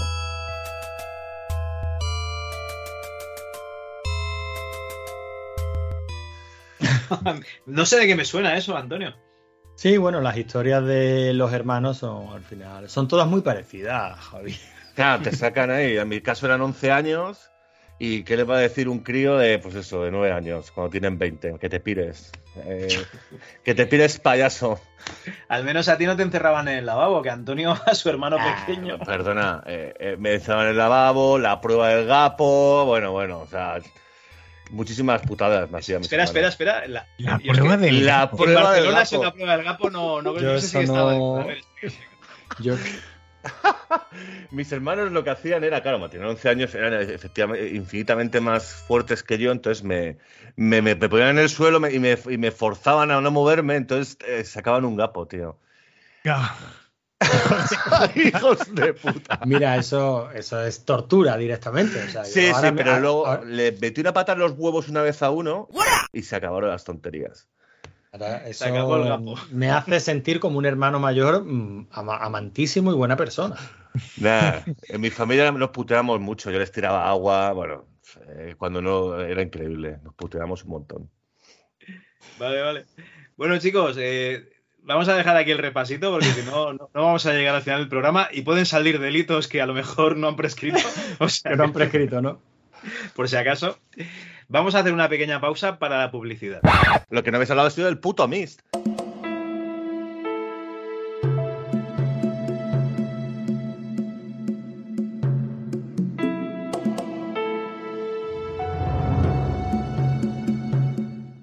¿No habéis jugado ninguno al Mist o qué? El Mist, tío, es el- que el, el mismo era bonito. siempre un coñazo. tenía música muy Eh. chula. Mm. Era un, co- a ver, era un coñazo. Espera, espera, espera. Nacho, A ver, a ver, coméntalo y lo monto, venga. Eh, a ver, no, no, si ya lo he comentado, no hay más que comentar, pero quería saber vuestra opinión. ¿Es un coñazo? Pues eh, puede ser un coñazo, sí, sobre todo cuando no encuentras la solución a los puzzles. Pero a mí me pareció un pepino. Mira, Pero yo Mist, en su día no lo tuve, pero tuve el Dragon Lore, o el Dragon Lore 2, no me acuerdo, que el, el concepto era el mismo y me parecían muy, muy malos. O sea, te lo vendían como que era un juego en CD-ROM y que tú ibas a hacer una aventura con unos gráficos y una música espectacular y tal, pero al final, claro, el Dragon Lore es una mierda comparado con el Mist. Pero al final lo que te quedas es con, con esos gráficos imposibles en la época y la música. O sea, yo para mí eso era lo que tenía. Que tenías una cosa en tu casa, que era una película interactiva, que no podías hacerlo en otro sitio. O sea, que, que lo que molaba era eso. Mm. Y luego estoy con Antonio, es que a mí me aburría. Ojo, cuidado que hay un remake, por si no lo sabíais. Hay Bueno, Thor- hay muchas hay- partes. hay Yo sí, tuve- bueno, aparte luego eso. Yo tuve un Mist 3 original, lo tuve en su día, porque lo alquilé para grabarlo y me y rayé un CD y me obligaron a comprarlo, cosa lógica. Y, y total, que tenía el Mist ahí que, no, que me fallaba un CD. Y lo tiré a tomar por culo, no sé qué año. Nah, Salieron muchos juegos, efectivamente, y luego ya muy repetitivo y todo, pero vamos, el Mis, el 1, hablo de ello por lo que, lo que fue. De No, hecho, pero luego es normal, que tú eras un chaval de que tenías a lo mejor 13, 14 años y jugaste al Mist, pues es normal que te, que te gustase mucho. Claro. Mira, Nacho, al, pa- eh, al margen de la opinión rápida de es un coñazo, vamos a, te, la voy a, te la voy a explicar. Si yo llego a pillar el Mist en la época, lo flipo, porque lo flipaba con la con las imágenes que veías en la revista Claro. y con alguna demo que, podía, que podías ver. El tema es que yo el Mist ya lo probé muchos años después. Ya por la curiosidad, cuando te metes en esto del retro, la emulación, tal cual, pues al final lo acabas probando todo con, con lo que te quedaste ganas de probar en la época, ¿no? Y claro, cuando el MIS lo pruebas en una época en la que esa tecnología no es que esté superada, no, es que está resuperadísima. O sea, cuando ya esa experiencia te la dan juegos con entornos 3D, o sea, te dan los mismos gráficos, no, mejores, pero encima con... Con contenido, porque el Myst al final era un puzzle Claro. retro, ¿no? Y, y bueno, y a 60 frames por segundo, y a 4K, libertad de y en movimiento. tiempo real, y libertad de movimiento. Entonces el MIS, pues dice, mira, por muy buena que sea la historia, yo no pago el peaje para disfrutar de esa historia. Claro. es el típico juego que quería ir tan por delante de la tecnología, de lo que era posible en la época, que se queda antiguo en muy, muy poquito tiempo. Fíjate que hemos estado hablando del Alicat y yo estoy seguro de que cualquiera de los cuatro nos podemos echar una partidilla y lo disfrutamos. Sí. Eh, sí, porque sí, bueno, sí. porque es un juego que basaba todo su potencial pues en ser divertido y en la jugabilidad muy consciente de las limitaciones de, de la época.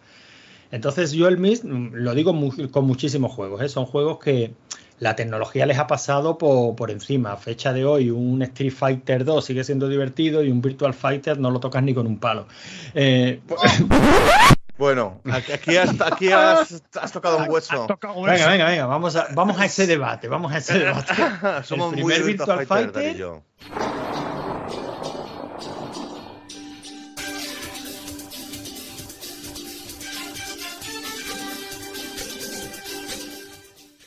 es el primer Virtual Fighter Pero es ya era- a fecha de hoy. Eh, ya era, pero ya luego el, el tipo de combate es diferente al del 2. Evidentemente va mejorando en el 2, en el 3 y demás.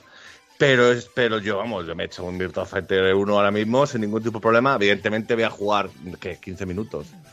Pero no, pero jugaría y me lo pasaría teta, ¿eh? Pero es que sí. el Virtua Fighter 1 es un juego súper completo, ¿eh? Y súper revolucionario el tema de que los combates pudieran durar 10 segundos porque se quitaba mucha vida.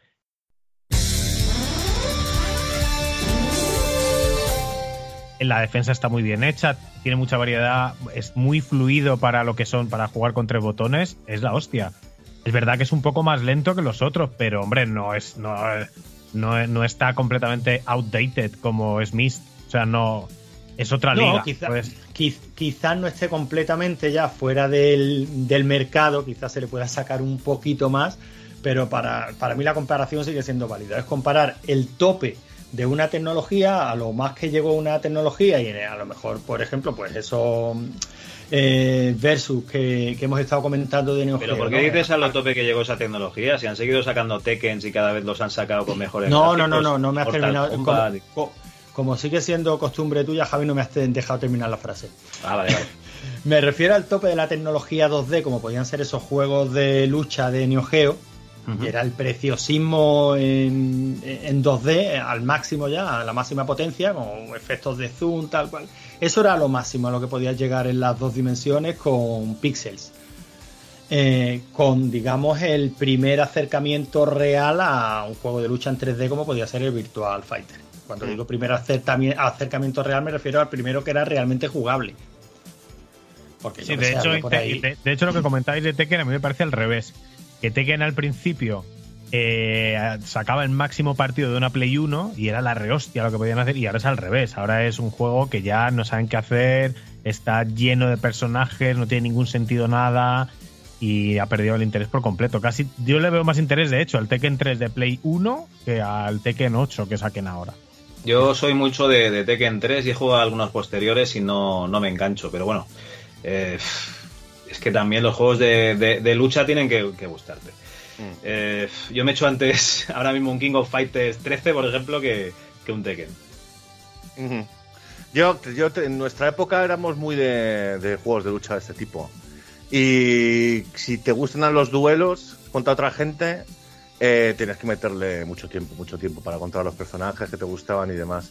Yo ya no tengo paciencia para eso. De hecho, estuvimos en un torneo de los marcenitos, eh, el, lo- lo- el podcast de los marcenitos, no sé si lo conocéis. En Eco, eh, participé contra en Eco, de hecho, de, de arqueología Nintendo. A ese sí y, sí, sí, sé que ha estado en, en vuestro podcast.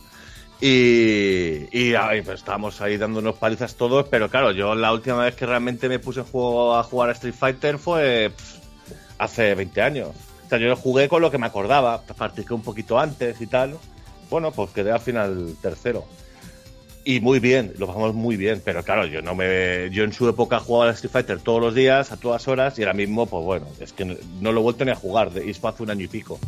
Pero claro, ahí está en nuestro corazoncito, ¿no? Al final. Yo pillé una Super Nintendo de segunda mano cuando tenía el, el PC para poder jugar al, al Street Fighter, al Super Street Fighter. Perdón, al Street Fighter Turbo. Pregunta, ¿esto es intermedio o es contenido? Esto es contenido. Y es contenido y ahora nos iremos para publicidad ya. Vale, vale. Porque yo iba a meter mi cuña a hablar del Larry, pero bueno, lo dejamos para otro. Es que no, no tenemos tiempo. Final hemos hablado del puto Tekken. No tenemos tiempo, pero que no os preocupéis, que os pasáis por aquí después del verano y ya está, que no, Vale, no, pasa nada. ¿Vale?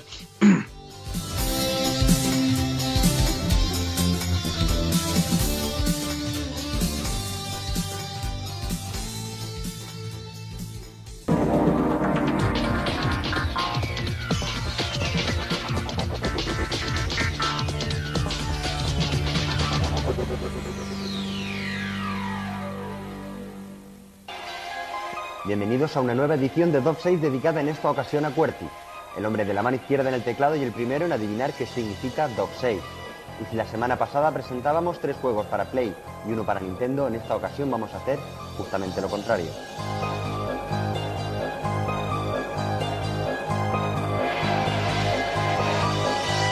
Y seguimos con nuevas propuestas. En breves fechas empezarán a aparecer en la programación de Canal C intros completas de juegos a las que podréis votar a través de nuestra página web. Con esta iniciativa comienza la segunda pantalla de este juego de televisión que se llama Dog 6.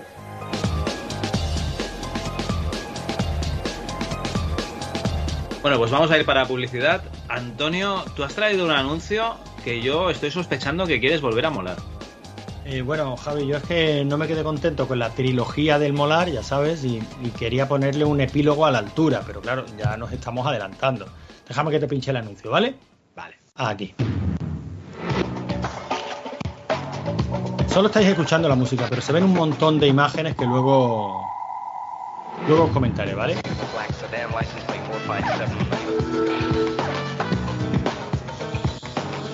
qué es Larios? O... Joder, qué puntería, casi. ¿En serio? Parece un anuncio de Ginebra, de alcohol, algo así. Tantas noches sin dormir. Pues es un anuncio de Bacardi. Uh, uh. Y, Eh, y el anuncio. An- Antonio, Antonio, perdona, ¿de Sí, qué sí. has dicho? Bacardi, Bacardi. Bacardi. Sí, El ¿eh? ron, Bacardi. Bacardi. Con Bacardi. Bueno, Sí, sí. Bacardi, Bacardi. Ah, sí. bueno. Bacardi, yo como no le, como no le veo la tilde. Yo digo Bacardi, pero sé hay gente que dice Bacardi, efectivamente. Sí, hay gente, hay gente vato. Como Bueno, Javier. el caso, el caso es que que este anuncio, este anuncio, Javi, termina con un, con, una, con un grafismo, una serie de textos que se va impres- impresionando en pantalla, ¿no? Y que dice, con Coca-Cola, y con rock and roll, y con cine, y con jazz, y con amigos, y con videoclips, y con jockeys, y con vividores, y contigo, Bacardí. Venga, te voy a hacer la confesión. Bueno, pero Antonio, no salían videojuegos porque los señores que hicieron No, no, no, no. habían jugado, no habían jugado No, al no. Mist. No, no, no, no, sabían Javi, juegos. no, no, no. ¿Cómo? Eh, te das cuenta que en el cartel en ningún momento, ni por supuesto en las imágenes que acompañan. No sale a- nadie con gafas, no, no se ve nadie con gafas, señores no se ve nadie jugando con, una consolas. videoconsola, no se ve nadie delante de un PC, no se ve ¿Y con una nada. Game Boy? que pare- No, o sea, yo creo que esto es el epílogo perfecto a la trilogía del Molar. Javi, te lo llevo diciendo desde que arrancaste el MS2 Club. Los videojuegos no molan. El molar es otra cosa. El molar es eh, pues, lo que podemos ver en los anuncios de, de Bacardi. Ahora sí molan. En su momento, cuando teníamos, cuando tenían que molar para nosotros, que 14, 15, 16 años, tenían que haber molado. Y ahora ya, ahora sí que molan. Ahora las tías juegan. Joder, yo quería una chavala en su momento para echar unas partidas y solo tenía Dani Turienzo para ello. Querías- verdad que ahora- una chavala para echar unas partidas. Sí, a- yo lo dejo ahí. O sea, que puede ser de todo. No, no, no, yo pregunto, yo pregunto. Que Yo puedo jugar verdad, con mi joystick, yo puedo jugar con su control pad, ese tipo de Ahí, ahí, que es cierto que ahora molan, que yo lo he visto. Yo lo he visto eh, por ahí en canales de Twitch que se ven chicas en piscina Sí, que sí, que sí. eh, lamiendo joysticks y jugando videojuegos. O sea que ahora sí se ven. Yo tengo una exclusiva mundial al respecto del, Bueno. del tema, del tema Bacardí, que es que cuando Nacho y yo entramos en Canal Plus como redactores, eh, eh, todos los redactores éramos susceptibles de acabar siendo locutores. Entonces, a todos nos metieron en un training de puta madre en casa de un doblador de la hostia súper famoso eh, para hacer un curso de locuciones, tener buena dicción, buena voz, respirar bien, vocalización, etcétera. Y el tío que hacía, eh, que nos dio este curso, era uno de los que hacía todos estos anuncios de alcohol. Y de hecho, te acordarás, Nacho, que nos hacía lo de en la acera. En la acera. Y luego nos enseñaba sus promos de tantas noches sin dormir. Que eran de Pic, de Larios, de Bacardí y tal. O sea que seguramente. eh, bueno, en este es que no sé si era esa voz o no, pero era uno de estos, un, un barba Bueno, que en, cagas. en este es que no sale, no sale voz, pero bueno, ya que te tengo aquí, pregunto, ¿en todas esas promos que os enseñó, te suena haber visto algún ordenador? Eh, nos enseñaba solo la voz, pero no. No, era en plan Ramón Langa con un piti en una discoteca y se pide un Larios. Vale, vale. No, no, no, Videojuego, no, ya. pues, pues no hay más preguntas, señoría. Nada, nada. Es que eh, Antonio quiere intentar demostrar que con esto de los ordenadores antiguos y los videojuegos nos estamos equivocando y no molamos directamente. Ah, amigo. Que, que podría ser. Bueno, qué coño, si moláis, joder. Además, es, es muy buena oportunidad también para viajar un poco al pasado, ¿no? Ellos, los anuncios que vamos a comentar en unos momentos también tienen su, su historia, ¿no? Y luego las efemérides también, pues bueno, oye, muy interesante lo de, lo de Marta Sánchez. A No, ver, yo me echo unas risas, ¿eh? No molamos es una realidad y de hecho que existan cosas como el orgullo friki es ya sacar orgullo de no molar. Que lo del orgullo friki a mí me parece, a mí me parece demasiado, pero lo de no molar en el sentido de no, no ser el, el popular y el... Al final es no ser el mainstream y no ser el 40 principales de la vida. Y eso es todo positivo, todo bien. Bueno, vamos a hacer una cosa, Antonio. Tú pincha un anuncio y que el responsable de haberlo traído se identifique después, ¿vale? Venga, pues vamos a ello.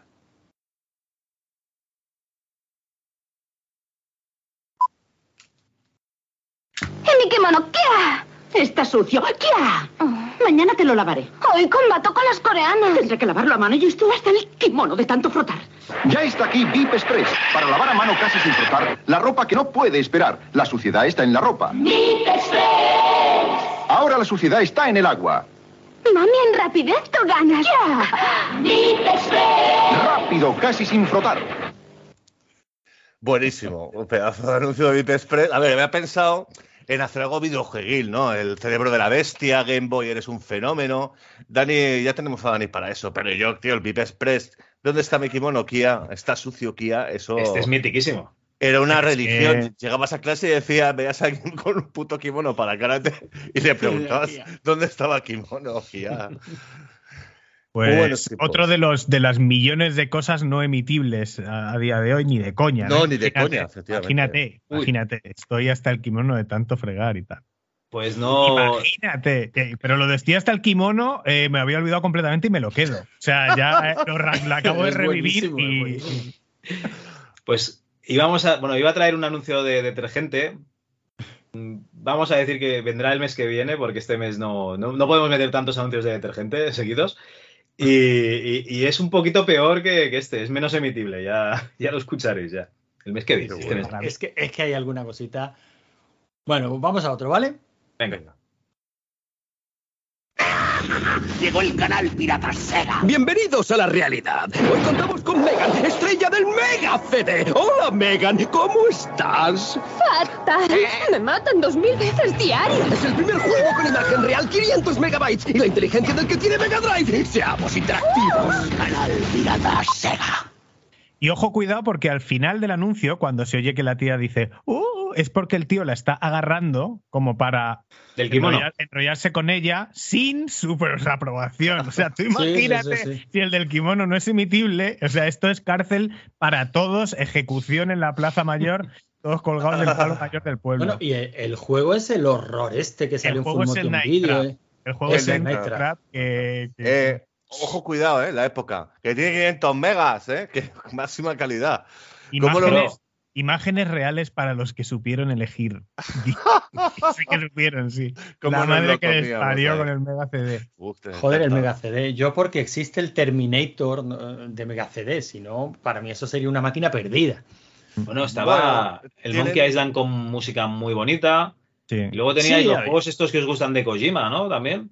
El Snatcher. Sí, es cierto, estaba el Snatcher, el, psico- no, el Policenauts, podría ser. Policenauts también estaba. Estaba sí. el, el Sonic CD con un. que es. Pues si no es el mejor Sonic de todos, está cerca. juegazo, una banda sonora bestial. Bueno, bandas sonoras había, había juegos incluso malísimos con bandas sonoras de la hostia. Estaba el Thunderhawk, estaba Musicón, el además, plan rollo Joy Satriani, la música de ese juego. Afterburner 3, que Final Fight CD, que eso, madre mía, tener arcade en casa, una pasada. O sea, el problema de, de, efectivamente hacer era un mojón, pero luego tenías 15, 20 títulos que es que era la leche. El Afterburner 3 es un juego nefasto, o sea, es, un- es pero penoso, o sea, es destruir el mito de, de Afterburner, pero la banda sonora es espectacular. La ponían en Game 40, la ponemos nosotros y... Yo la he puesto un par de veces, sí, sí. Sí. Y luego cierto. en YouTube eh, buscas un, hay un tío que se llama Game como, como Game Metal, o sea, Gametal, que hace una versión, él solo es un musicazo, musicarro que lo flipas, y el tío se toca la batería, el bajo, eh, los teclados y la guitarra, y hace una versión que es mejor que la del juego y todo. Bestial. Eh, os lo recomiendo fuertemente. Muy bien, muy bien. Gametal, ¿eh? No sé por qué, no sé cómo hemos llegado hasta aquí. Porque Bueno, era- pero. Sega, es sí, que, sí. es que por ejemplo, la Saturn, todos los shooters tenían también unas bandas sonoras así metaderas muy, muy buenas. Claro, es que la- los primeros años del CD era como, hostia, esto hay que aprovecharlo. a Claro, ¿cómo llenamos esto? con Y vídeo y con había, audio. había muchas bandas sonoras tipo electrónicas que metían eh, producto comercial, o sea, te vendían los Soundgarden y todo esto, que de- y, los, y Joe Satriani en el, de la- el- el F1 de la Play, y Steve Bay, era, mucho, era todo guitarreo aquello. Pero luego había mucho de, ahora vamos a sacar lo que siempre hemos querido hacer y no podíamos hacerlo en música chip. Que era pues eso, Sega Rally, que era eh, el Twisted Metal de la Play 1, el Jet Rider de la Play 1. Bueno, había un montonazo de bandas sonoras y en Saturn había un huevazo, pero ahora mismo ya tampoco me acuerdo. Y además eso, luego como lo metían como pistas de audio, que podías meter el CD en un reproductor de CD y saltarte la pista 1 que era de datos y estar escuchando toda la música del juego y ripearla y todo. ¿Qué, qué Le dimos, le dimos mucha caña a nuestro programa de Radio 94 y yo hay juegos que me ponían en el reproductor de CD solamente para escuchar la banda sonora. O sea, por ejemplo, el de Thunderhawk, este era la leche. O sea, era una música en plan rollo Joy Satriani y era brutal. Pero claro, claro. si fue en una PC manía una de estas que regalaron la banda sonora de la Alone in the Dark 2 o del 3, ahora no recuerdo. Mm, mm, sí, sí, sí, sí. Me acuerdo yo. Yo no. Yo no, Bueno. no, no- no me acuerdo ni de jugarlo, creo. No, no, no, jugarlo no, eh, solo la banda sonora. Yo jugaba al 1, pero ya está. Yo no he jugado a ninguno más. Vosotros sois mucho de, de- de Sega, puede ser. No, a mí, a ver, eh, de cuando éramos pequeños éramos muy coñazo con Sega, pero vamos, que luego ah, viva Nintendo, ¿sabes? Viva Sony. y- Se ha y convertido en un chascarrillo, ¿no? Porque como es tan vilipendiada y. A ver, Nacho sí que dio, en su época dio muchísimo la matraca. En realidad, en su época te hablo Mega Drive. El- Saturn, eh, Dreamcast, No, básicamente. pero. Y el, el 32X que yo lo compré porque Nacho me decía que iba a ser la hostia y va yendo a trufa. El Star Wars Arcade era la hostia, fue lo No, el Virtua Fighter era la hostia. El Virtua Virtua Fighter Fight- también muy Virtua bueno. tío. Fighter 1 es mejor que el de Saturn. Es increíble, pero, pero es así. Se juega mejor que el de Saturn. Pero, y luego la Saturn también. Pero hemos sido de todo. Aparte que ya en la época de la Saturn, ya, en- en- bueno, ya, ya de antes, porque, o sea, ya quiero decir, éramos de, éramos de Sega, pero vamos, yo me compré la Super por el Super Mario Kart y era el más feliz del mundo con Nintendo. Y luego con el Wipeout de Play 1, o sea, era, vamos, o sea, eso era.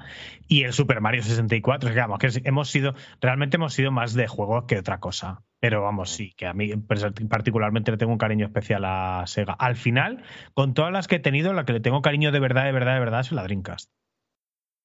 La que No, me- claro, por, por la, la historia de, de- de cómo se truncó el tema y tal. Tenía juegos muy locos, ¿eh? Muy, No, no, muy por el catálogo, porque es un juego, es una consola que en dos años, o sea, eh, era como perfecto, o sea, todo lo que tenía, era eh, lo que siempre habíamos querido de niños de la recreativa en casa, con la placa Naomi y la Dreamcast, pues estaba de verdad la recreativa en casa, con el Crazy Taxi, el Virtua Tennis, tal.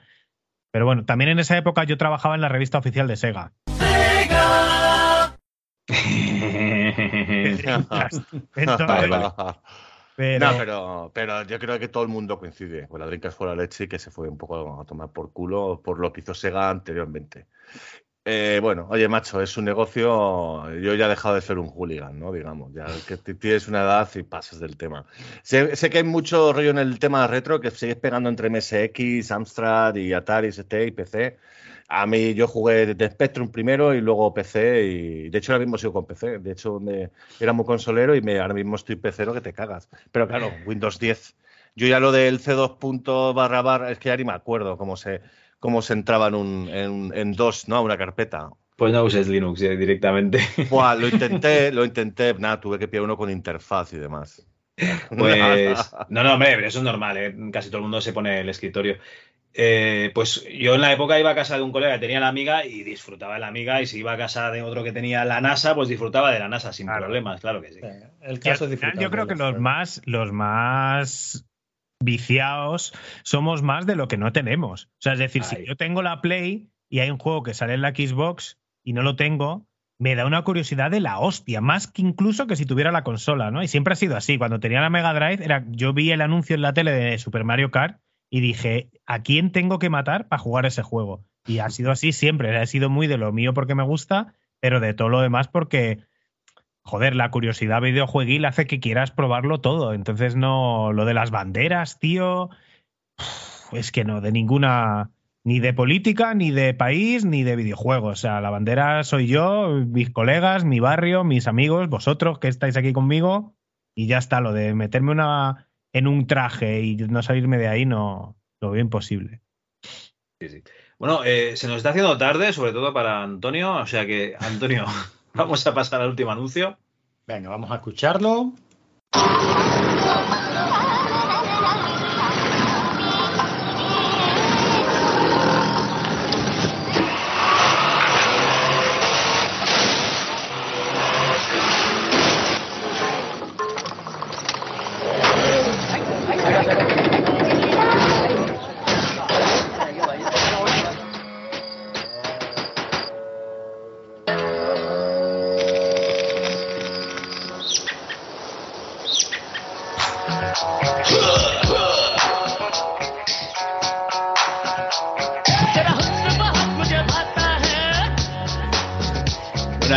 Poquito de trampa.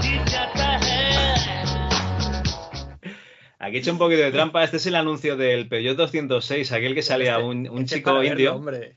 Era un 106. Era el de pita pita, ¿eh? El- eh, pita pita, ¿eh?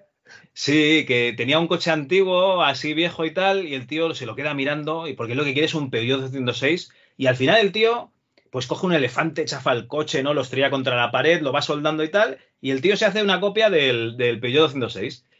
Y, básicamente eh, lo he traído porque habéis venido vosotros, que sois gente que, que os habéis ido fabricando vuestros programas, ¿no? O sea, ¿a vosotros qué os molaba? Os molaba los videojuegos, ¿no?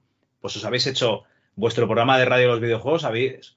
Yo es que escuché, para quien no lo haya hecho, escuchad el programa de RM30, Retromanía 30, que salen estos dos chavales, que lo vais a gozar.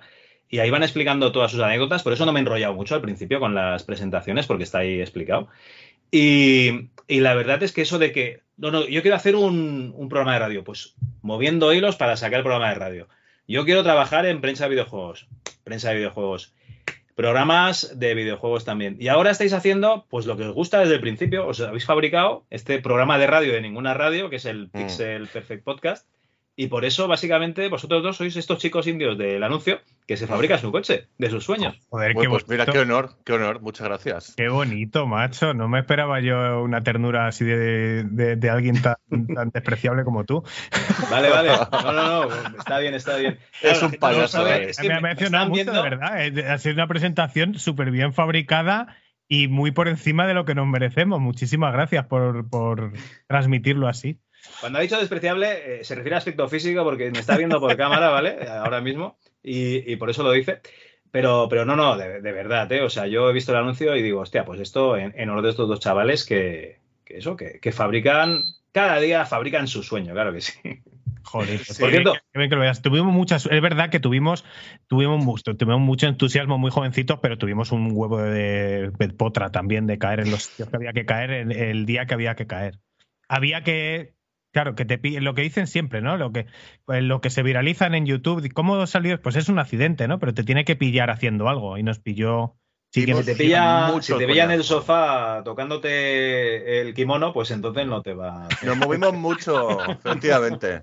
No nos tocamos el kimono, nos movimos mucho, dimos mucho el coñazo y, y efectivamente es lo que tú, lo que Dani dice. Que si no te mueves al final, nada. Pues bueno, chicos, esto ha sido la sección de publicidad de este mes.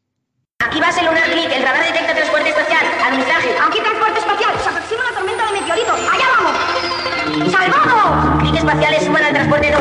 Avance. Misión recogida de muestras lunares. Los clics espaciales de Famóvil súbete a sus naves y descubre el espacio más emocionante. Cuestra, el balón fabricado por Mondo con la imagen exclusiva del balón oficial del Mundial 94.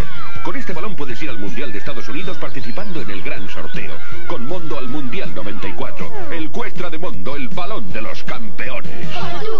¡No! ¡No! En Fotosistema revelarán tus fotos en solo una hora y te regalarán un carrete y un álbum. Además, si no tienes prisa, con el nuevo chip service, tus fotos por solo 29 pesetas.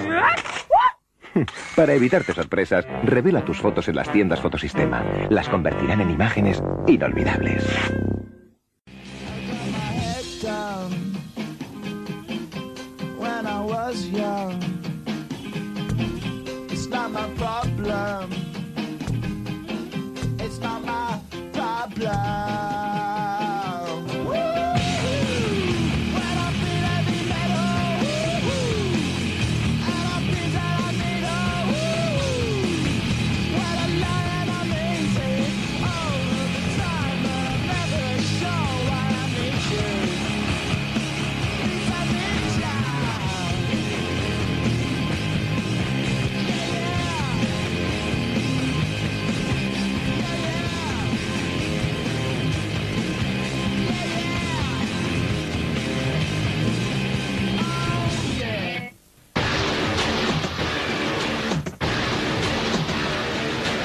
Termina aquí una nueva edición de Dog 6 en la que estrenamos dirección de página web y un concurso de intros de juegos.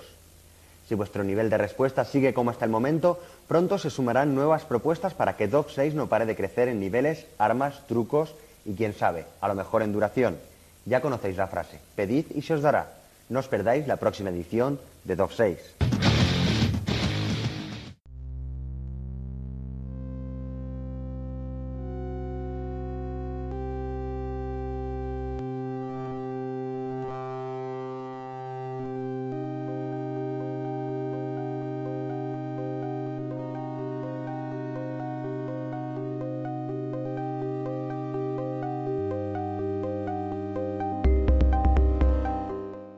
Bueno, chicos, lamentablemente no, no hemos podido quedarnos más rato para, para charlar de, de videojuegos ¿no? y, de, y de los 90.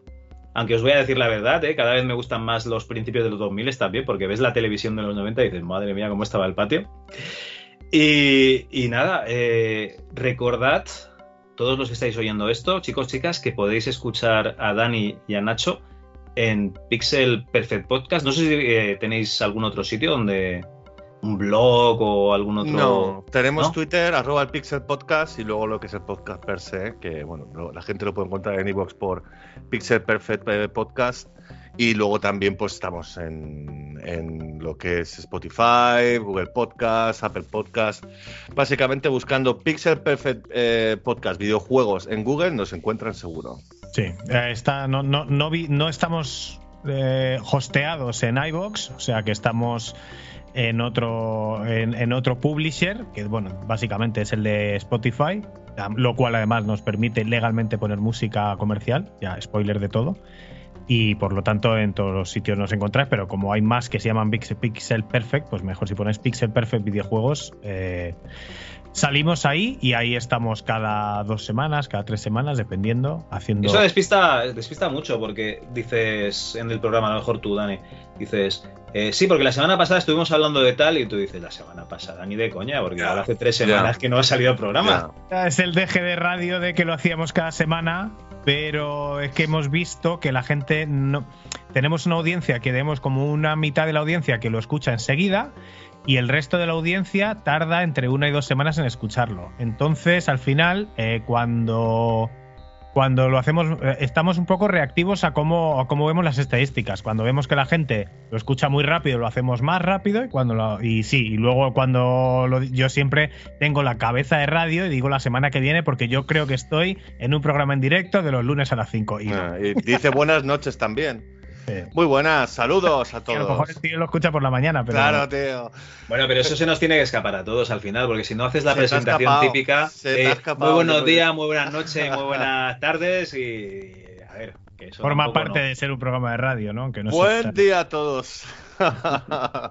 sí, efectivamente, nos pasa mucho. Sobre todo, Dani, como es el que, lleva el, ritmo del programa, es el presentador, pues efectivamente tiene esa- esas tablas. Y yo estoy dando el coñazo siempre que no, que es saludos y tal. Pero, pero bueno, también como dice Dani, efectivamente, es más Dani cuando dice, venga Nacho, que tenemos que hacer el podcast, tío. Que, y a mí tira de mí, tira mucho de mí. Yo ya me cuesta un poco estar en tema de los videojuegos por mi pasado, por haber estado pues muchísimos años jugando, o sea, con el tema de trabajando para los videojuegos, pero nos lo pasamos muy bien en el podcast y eso... Eso lo, no sé, dice, nos- lo dice Nacho que juega cinco veces más que yo a videojuegos. Sí, pero no es un hobby, ya no es trabajo, no es como antes, que claro, oh, qué bien, trabajas en una revista de videojuegos, cómete el Barbie y los ponis, Claro, claro, una es que eso- página es a que- 300... Es que eso quema mucho, claro. Es la gente se final- cree que tú juegas a The Last of Us y al Uncharted y al Gears of War y no, y te juegas a lo más bajo del catálogo porque los juegos gordos se los juega un director que... Nah, no, bueno. En mi, en, mi, en mi caso, en mi experiencia con José Luis y con Gustavo, nos repartíamos bastante democrática- democráticamente los juegos. Pero claro, había juegos que había que poner y que eran un mojón.com y había que, que jugárselo. Que yo también he descubierto muchas cosas gracias a ello, que es a lo mejor un género como la estrategia que no, no me gusta mucho. El Homeworld, este uno de los primeros juegos de estrategia en 3D de navecitas, Sí. yo lo vi y dije, esto no es para mí. Y me puse a hacer la review y me encantó. Ese juego le tengo un cariño enorme. Pero claro, luego te comes los Barbies también. O, o los Sims, tío. La expansión de los Sims, la tercera, ya no me acuerdo. La de, la de Halloween, pues te la comes, tío. Pues. Hostia, yo, yo solo me- tengo una persona que me pasa videojuegos para, para analizar, si, si pides la key y tal, ¿eh? Que es la- las relaciones públicas de Thimbleweed Park, de la aventura gráfica que hizo Ron Gilbert antes de este curso Monkey Mo- perdón, de este Monkey Island 3, no curso Monkey Island, Monkey Island 3 que va a sacar. Y, tuve la suerte de poder analizar el Thimbleweed Park y otra aventura que se llama una Bowet, pero luego el resto de, de keys que te ofreces que dices, hostia, esto ni con un palo, si es que no voy a jugar. Y además ahora, hostia, nosotros porque no trabajamos, o sea, lo que es trabajo primordial, primario de trabajar eh, haciendo reviews de videojuegos, hostia, es que ahora te dan, oye, pues te ha tocado, no sé, eh, pues el Elden Ring, ¿no? Y si tú quieres ser muy profesional y haberte terminado el juego antes de, de sacar tu opinión, ¿Cuántas horas son? que significa estar un mes sin dormir y 24 horas al día jugando al juego, porque claro, todavía en la época que Nacho estuvo, aún así, hace ya más de 10 años que no está en revistas. Pero claro, no había juegos de 200 horas, pero ahora sí. ¿Cómo cojones haces una review seria de eso? Es que es imposible, tío. Es imposible. No, no, tiene mucho mérito, tiene mucho mérito. En fin, lo importante es eh, hacer cosas que nos gusten y hablar de juegos que, que realmente te estás pasando porque, coño, porque estás jugando precisamente a ellos, no hablas de memoria, o sea, lo estás analizando mientras juegas, con lo cual yo creo que ese es el camino. Y de, y de vez en cuando sí, echate un poquito la vista atrás, que yo creo que os ha gustado esto desde que estuvisteis en RM30, además Eh. la gente del retro veo que ya os están dejando comentarios en Evox, con lo cual... eh, a ver si hay suerte y la gente que escucha esto, o sea, vosotros y vosotras, eh, os pasáis también por el Pixel Perfect Podcast a escucharlo. Estamos encantados, de verdad. Sin abandonar esto, ¿eh? Que es Exacto. importante. Por supuesto, O sea, hay que compatibilizar. No te Hemos entrado en el club. de- Nosotros estamos acostumbrados a que nos pasen los podcasts por la derecha, no te preocupes. Ah, amigo. Bueno, al final es lo que tú dices, es un programa de actualidad, pero bueno, luego hay juegos que hemos comentado hace muchos carrillos de nuestra época, de cuando, pues eso, juegos de Spectrum, de, de, de Mega Drive, de Super NES. Se nos ven los hilos. Se nos Se ven no- los se hilos. no- pero, pero realmente sí eh, nos mola hablar de reto, pero no tanto a lo mejor como vosotros, evidentemente. No, no, o sea, a nosotros nos gusta hablar de todo, ¿eh? no, por eso no te preocupes, porque tenemos otro podcast que se llama Rigor y Criterio, que lo tenemos ahí un poco abandonado, que de vez en cuando sí que jugamos, algo moderno y, lo comentamos por ahí. Pero bueno, de momento está un poco en, en stand-by porque eh, la vida real nos impide seguir grabando podcast. En fin.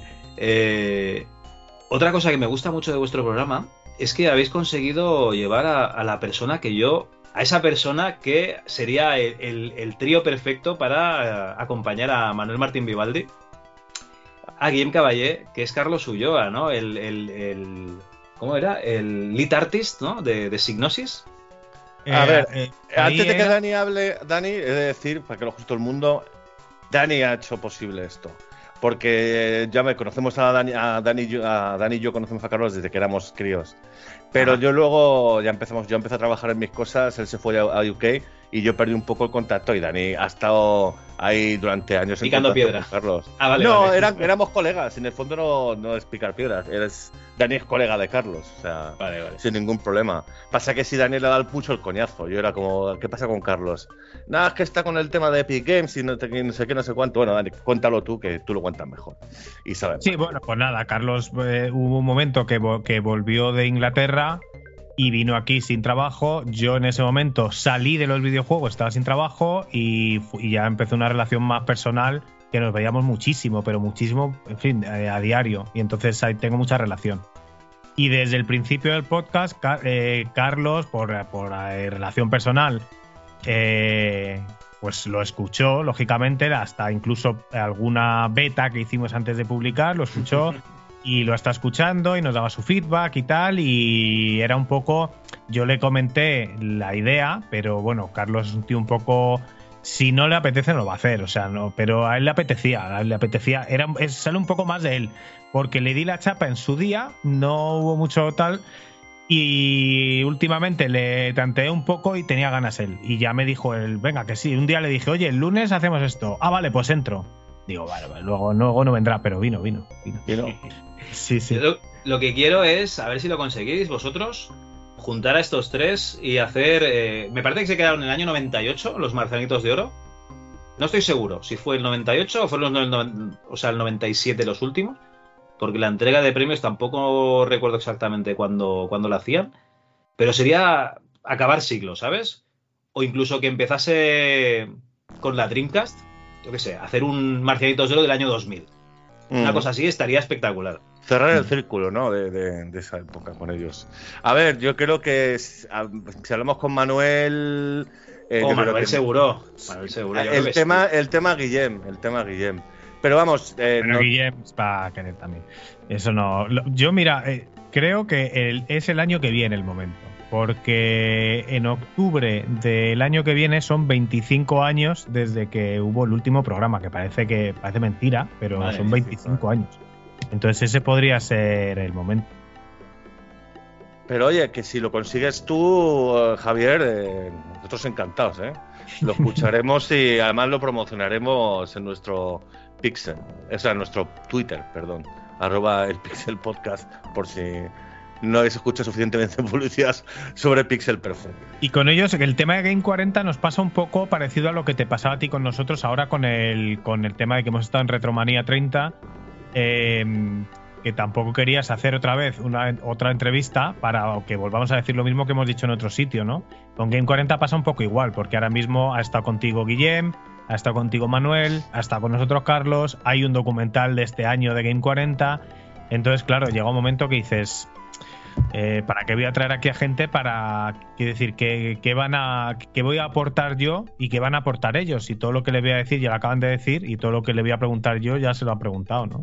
Es entonces un poco lo que me No, no, no, yo ya te digo, yo lo que haría sería un marcianitos. O sea, vía de contacto, mail, vía de contacto formulario online, eh, hacer las votaciones y que ellos hagan la entrega de premios, eh, bueno, no presencial, porque no va a ir nadie responsable de Sega España del año 2000 allí, ¿no? Pero Ya. a ver si me entiendes. Eh, hacerlo simbólico y eso sería muy, muy, muy chulo, porque yo que sé, se acabó tan de repente que, que dices, joder, eso, eso sí que molaría. No, no, porque Pero es que me acabas de dar. Hostia, lo que pasa es que esto ya es curro, pero me acabas de dar una idea todavía mejor: que sí que vaya el representante de Sega. El tío que estaba en Sega Ujú. ese año, que ahora estará jubilado. Pues ¿Quién seguramente. Paco, Pa- ¿Quién, Paco Pastor dices o qué? Pastor no En estaba. Sega Él- en el año 2000, Claro, sé- no. Yo sé quién estaba, sé que perfectamente quién Ah, estaba. ya sé quién de él, lo que pasa es que hace mucho. El tío que estaba en Sega en el año De hecho, 2000 es, de José hecho Ángel, iba, iba alguna vez a, a Game 40 a recoger premios. es José Ángel Sánchez, que era que es el director general del Real Madrid. A No día de hoy. Ya me Sí, acuerdo, y, la, y la de y la de Sony, María Jesús López, lo que pasa es que está jubilada. Pero yo. María Jesús es- López la entrevistaron en otro podcast, en el mundo del Spectrum, como responsable de, de Sony de la época, porque también venía de. Esa sí que estaba con Paco Pastor, me parece. Que era que, que había venido, bueno, de Herbe, ¿no? De Herbe. A-. Herbe y luego, claro, lo de Sony en España en el 94. Hostia, y eso sí. éramos los niños. Cuando estaba en una presentación y tal, éramos Dani y yo, éramos sus niños. Hostia. Porque era- éramos los jovencitos, éramos más, probablemente los más jovencitos de, Nos trataban de muy la bien, nos trataban muy bien y, y por no nos dábamos cuenta en su momento de hasta qué punto nos quería María Jesús López, porque luego después de Nacho seguía en el mundo de los videojuegos, yo no, y fui a una presentación con él simplemente por acompañarle y, y bueno, bueno, o sea, es que cómo se alegraba de vernos y, joder, increíble, macho. Qué pena que ya no tengamos contacto con nadie de Sony para que, yo qué sé, nos manden una Play 5 y esas cosas. Sí, al igual. Sí, eso, los tenemos que pagar. Hostia, Pero- Dani, ¿cómo has crecido? Toma, una Play 5, ¿no? Pues hombre, No, no, no, pero es que, hostia, es que en, en el programa hemos, nuestro, hemos vivido muy bien, hemos vivido muy bien. en el programa nuestro Otaku Players, cuando teníamos 16 años y no sabemos cuánta gente nos escucharía, porque era un- una radio de barrio, gracias a Nacho, eh, porque esto era totalmente gracias a Nacho, él llamaba a todos lados y nos empezaron a, y nos mandaron la Nintendo 64, y nos mandaron la Play, y nos mandaron la Dreamcast, y nos mandaban todo a nuestro programa de radio que sin cifras de audiencia. Dábamos mucho el coñazo, eso es cierto. No era como, hola, ¿qué tal? Soy Pancho Villa, que me mandes una play, pava. No era ese rollo, ¿sabes? Había que, que trabajárselo. Pero sí, efectivamente, como hemos dicho antes, cuando te mueves al final te quedas. Y era una cosa, esto que, claro, esto ya ha explotado, hay mogollón de medios, ya no son tres revistas, ya no es un programa de radio que en 40, ya hay muchísima gente. Twitch, Twitter. época había, que había cuatro revistas, cinco. Tele no había, radio estaba Game había, 40. a- había muchas de PC, sobre todo. También había, había muchas de las serias, digamos. Y de consolas también, cada, cada, una- cada consola tenía la suya, luego estaba la hobby consolas, ¿no? Las superjuegos, eh, que había mogollón, la micromanía seguía sal- saliendo. Pero cuando Bueno. empezamos nosotros era todavía estaba por sal, no había salido todavía eh, no sé si había salido Nintendo Acción pero no había revista de, de PlayStation todavía porque cuando lo hubo fue cuando entramos ahí eh, o sea tampoco había o sea quiero decir tú llamabas al, al, al product manager y ese tío recibía cinco o seis llamadas ¿no? si ahora le llamara a cada persona de cada medio de comunicación esa persona o sea debería haber 100 al teléfono todos los días entonces claro ahora me imagino que será imposible Sí, sí, sí. No, no, pero seguramente era ahí picando piedra, ¿no? Oye, es que queríamos analizar vuestro juego tal, que, bueno, yo qué sé, el Virtua Fighter. ¿eh? Ah, pues sí, os lo podríamos enviar. Claro, lo que pasa es que no tenemos la consola para, para analizarlo. Toma, majo, también te envío la consola. Pero para que te hagas una idea, esto lo contamos en algún otro sitio también, pero Nat, eh, cuando estábamos en el programa de radio local, menores de edad todavía, y sin estar en ningún otro trabajo ni nada, Nacho, eh, cuando salió la Saturn, consiguió ir a la oficina de Sega y jugarse unas partidas al Virtua Fighter con el product manager de, de Sega en ese momento, con 17 Carlos años. Juste, O sea, sí. Imagínate. Que la reventé, además, porque el tío era más malo jugando y más se, se frustraba muchísimo. Y claro, y luego en una época que cambiábamos del chip al CD y como teníamos el programa de radio, déjame un momento el CD que me hago una copia y, ¿sabes? Y así tenemos las músicas. Yo me he llegado hasta, hasta grabadoras, tío, los arcade, para poder intentar grabar las bandas sonoras de los juegos. Obviamente no funcionaba, Pero, pero la bueno. igual, eh, la del Killer Instinct y tal. O sea, fondo, ¿no? Claro, tío, un arcade enorme lleno de gente y nada, y pues con la grabadora. O sea, fíjate el, el curro que nos pegábamos. Bueno, pues eh, como os comentaba antes con lo de las entregas de premios y tal, yo ya estoy en una edad en, en- en mi vida en que tengo que subcontratar porque no me queda tiempo. Así que esto os lo dejo subcontratado a vosotros, ¿eh? Esto ya A ver, está aquí, Daniel, está aquí un- firmado ya. Tengo aquí una llamada de Javi que me comunica que te lo tienes que currar tú, macho, que yo estoy muy ocupado. Ojalá, ojalá tenga tiempo. Ojalá tenga tiempo. Estamos, tío, todos sin tiempo, efectivamente. Es horrible esto. Ahora tenemos más dinero para poder comprar juegos, pero no tenemos tiempo para jugarlos. Bueno, chicos, y dándonos alguna exclusiva, ya que habéis traído a, a Carlos Ulloa, ¿tenéis también a Dani Grande, que os echa una mano de vez en cuando? Sí, que es colaborador de Game 40, que él también estaba como, como nosotros. Ya lo comentó en nuestro podcast, ¿no? Como un poco conoció él a Carlos, a Manuel y a Guillem eh, en su momento en Game 40, pero claro, lo mismo. Dani te siguió con. Yo conocí a Dani Grande de hace muchísimos años y Dani mantuvo el, el contacto con él y cuando salió el tema del podcast, Dani Grande, evidentemente, fichaje. Y es un tío creo- cojonudo, ¿eh? majísimo, sabe bien de videojuegos, además tiene un criterio brutal. Eh, a lo mejor cosas que yo, jugamos el mismo juego y cosas que yo veo diferentes, él también las argumenta de otra manera. Mucho debate con él también, muy interesante. Es la voz de la razón, Dani. Es un tío muy, muy con los pies en el suelo. Yo creo que la exclusiva que estás buscando es que eh, vamos a estar haciendo Pixel Perfect en directo en la Euskal Encounter, que toda la gente que conoce la Euskal Party y además cosas que habéis hablado aquí muy en profundidad con, con Manuel Martín Vivaldi, la escena, la escena mítica escena de la demo, que no muere, sigue produciéndose en una de las que resiste desde, desde la época, que hablamos también con Carlos y yo en nuestro podcast en, en el último, que es la Euskal Party, la Euskal Encounter, que es en Bilbao del 22 al 25 de agosto, y ahí vamos a estar nosotros, vamos a De hacer julio. como- eh, de julio. Vamos a estar haciendo un Pixel Perfect en directo, como mínimo. Y a lo mejor allí haremos algún otro programa más, a lo mejor solamente para emitirlo allí, o como, no lo sé, o como un, o como un, ¿cómo se dice? Eh, cross no sé cuántos, ¿no? Un crossover. Un Eh, por crossover, cierto, mejor con arqueología de que, efectivamente, creo que en Eco, el, el, que, el super podcast de arqueología Nintendo, que ha pasado por aquí también, es de allí. O sea que. No sé si es de Bilbao Bilbao, pero es vasco, con lo cual, ¿sabes? En un momento se puede acercar. Y ojalá, porque además. Él estuvo en nuestro podcast también, en el número 11. si- No, en el 11 fue Mac Royan.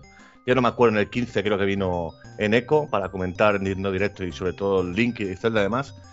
y, y vamos, tenemos una relación con él que más, de hecho, vamos a colaborar en su próximo podcast también, Dani, tenemos que hacerlo.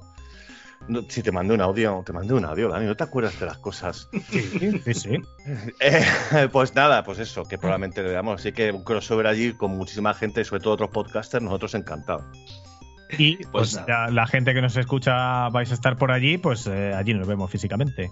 Claro que sí, los que estéis por ahí cerca, eh, ya sabéis, os acercáis esos días y pasáis a saludar, coño. Oye, que soy oyente de Pixel Perfect Podcast, que siempre que le estás- hará alguna gracia. Tú que estás ahí en Aragón, que estás en el sur de Aragón, oye, también te pilla cerca, más cerca que Madrid. Sí que si al final, como hemos comentado antes, podemos, eh, contamos con todo tipo de, mm, de invitaciones, evidentemente tienes una. Y si quiere Antonio igual, vamos. Aunque a Cuando Antonio le pide más lejos. Cuando te lo he dicho antes, me estaba confundiendo con la Retro Euskal. Que, que cuando te ha me has dicho lo de, las- lo de que ibais allí y tal, digo, hostia, pues no me han dicho ni, ni la fecha todavía. digo, me cago en la leche. Pero no, no, no, no. eh, si, si tengo oportunidad de acercarme, sin duda me, me acerco, sin problemas. Genial. Que si nos tomamos algo, joder, que nos hemos visto por la cámara, pero ya está. Claro que sí, claro que sí. Desvirtualizamos, que se dice, ¿no? Pues bueno, chicos, ha sido un placer traeros aquí. Yo creo que nos hemos quedado cortos de juegos, teníais muchas ganas de hablar. Eh, así que. Si Claro. no os hacéis demasiado famosos para después del verano, ¿vale? Pues a lo mejor os podéis volver a pasar por aquí. Claro, Encantadísimos. Y Igual, efectivamente. muchísimas gracias por el, por el silogismo, o como queramos llamar, de cuando, ah, cuando nos has. no- la manera de, de envolvernos dentro del anuncio este del 206, que, que me ha parecido maravillosamente bonita. Ha sido muy chula. eh. Sobre todo también eh, con el tema de quedarnos a hablar de videojuegos, eh, o sea, es que claro, en nuestro podcast no hablamos de lo mejor lo que podemos hablar aquí, ¿no? Que es lo que hemos comentado antes, Wolfenstein 3D, Prince of Persia, el Larry, ¿no? El, un juego Además, sobre todo, Dani, tío, también la abadía del crimen, macho. Que es uno de los juegos favoritos de Dani. Lo que pasa es que se habréis hablado mil veces ya, ¿no? ¿En la Bahía del Crimen? No, que va. La Sí. del Crimen. eh, tenemos un compi de rigor y criterio que este está, está loquísimo por él. De hecho, eh, hace emuladores de Amstrad para poder jugar a, a la Abadía del Crimen en cualquier cacharro. eh, Que es eh, Dani. Ay, Dani. David Skywalker. Y, y está muy, muy loco con este juego. Yo la Abadía del Crimen ni con un palo. O sea, el nombre de la rosa me encanta la peli, pero ya está. No. Yo pues mira. speedruns, ¿eh? Me hacía speedruns de, de la Abadía del Crimen. si Una yo vez- me perdía con el He-Man de Commodore 64, yo ya me perdía. Imagínate con la Abadía del Crimen. No, no, claro, es que te hacía falta mapa, tenías que. O sea, era imposible hacer el juego, pasártelo sin saberlo previamente lo que había que hacer. Pero bueno, en esa época, claro, eh, para mí era un reto, era un misterio, vamos. Yo creo no que es lo que dices tú. Ese juego te pilla en una época en que, en- o sea, eh, se te queda impregnado el cerebro con, con- con- con la ambientación, con los gráficos, con, el concepto que tú tienes del juego, porque, claro, los gráficos al final no, no dejan de ser un mojón. Entonces tu cabeza tiene que rellenar huecos. Y, y- y- y tu cerebro es muy tierno en esos momentos. Entonces, eh, todos esos juegos que le tenemos tanto cariño son una cosa súper personal, porque te ha cogido en el momento que te tenía que coger. Si el juego es imposible, el juego es completamente imposible terminar ese juego sin una guía, completamente. Lo que pasa es que, claro, es una época de, de juventud tan tierna que el videojuego, o sea, no, no, las barreras entre videojuego y otras cosas no existen. Entonces, yo tengo un reto de llegar hasta el final de esto como sea. Y claro, no hay internet. Y conseguir el mapa de la biblioteca es una fotocopia que te ha pasado uno de una micromanía y que saber cómo qué hay que hacer. Entonces al final se, se convierte en un. Tu, tu- tu vida es un videojuego. Tu vida es un juego de conseguir las pistas para luego ir a ejecutar esos comandos a un ordenador. Entonces forma parte todo de. Pues eso, de una ternura de infancia de hostia. Y luego de cuando un trabajo que tenía yo que hacía guardias y no tenía nada que hacer, y me empecé a pasarme el juego y ya me sabía el mapa de memoria porque me pasaba el mismo juego todas las tardes. Eran un par de horas, dos horas que tenía que para tocarme los huevos, dos horas de abadía del crimen y para adelante. Igualmente, igualmente a día de hoy, ¿recomendarías la abadía del crimen tal cual? O sea, el de 8 bits o alguno de los remakes que hicieron. A ver, hay un remake que es igual. Eh, que es el que se que llama Abadía, el Make Remake, que está hecho en Java y ahí puedes salvar partida y los gráficos como que son los mismos, pero con otra paleta un poco más amable. Es que está el, el abadía El Extensum. Extensum, sí. Este está en, en Steam, este no lo he jugado siquiera. Porque vale, vale. yo ya es que, quiero decir, al final es una cosa que interioriza, es como el Pac-Man, que entras en el Pac-Man y han hecho una cosa mucho mejor que el Pac-Man, ya, pero yo llevo 30 años jugando al Pac-Man, entonces ahora, pues bueno, puedo jugarlo, pero claro, si es que es el factor, es el factor nostalgia que... que- A ver, yo, opinión impopular, lo siento para, por David Skywalker, que le gusta mucho el juego por lo visto. A mí me parece un collazo. Muy bonito, eso sí, tal, la perspectiva isométrica, el que chulo la iglesia en cuanto a personaje y tal, pero leer, leer, leer, ¿qué hago yo aquí? Me voy a una habitación, me echa la bronca. eh, no sé, voy a jugar al The Great Escape, por ejemplo. Quieres que me lo sé mejor. A mí nunca me llegó a enamorar. Gasto de Great Escape. Bueno, es que al final esto se suponía que era una despedida y vamos a tener aquí- a este pobre hombre hasta pasado mañana. Aquí lo que vamos a dejar es una lista de juegos para ir probando para el próximo día, que van a salir más además. Buah, lo que quieras, macho, lo que quieras. En fin, me despido también. Muchísimas gracias a ti, Javier, y a, y a Antonio por la invitación. Lo hemos pasado muy bien. Y nada, lo, lo dicho, que estamos, estaremos encantadísimos de volver cuando queráis. Y si no, pues nada, nos veremos. eh, ojalá nos podamos ver ahí en, en País Vasco. A ver si nos vemos en Retro Euskal o por Madrid, si bajamos algún día. Sin duda. De todas maneras, vamos a volver a quedar, ¿no? Yo me he quedado con ganas de charlar de videojuegos eh, Sí, sin sí. ser la estructura del programa, más a, más a gustito. Cuando queráis. Encantadísimo. Encantado de haberos conocido y oye, que siento tener que salir por patas. Esta es mi vida. Igualmente, Antonio, tío. eh, el fútbol es así, ¿no? Un placer, mil gracias por invitarnos. Ha estado súper bien, la verdad.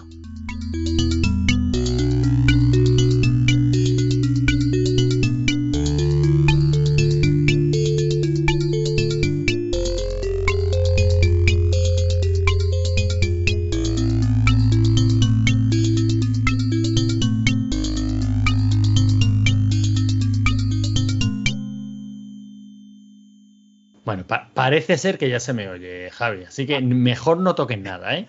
¡Antonio! ¿Estás ahí, Antonio? Estoy, estoy. Ahora eres, eres tú el que no me estás escuchando. Bueno. Bueno, no, no, no, no. Vosotros tranquilos, es que Javi suele hacer las cosas así.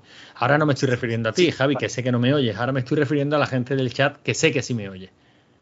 Bueno, pues vamos a ir un poquito con la, con la explicación. eh, de nuevo, Antonio empezará con su sección del PC98, por eso tenemos esta música así tan trayera, así como esta.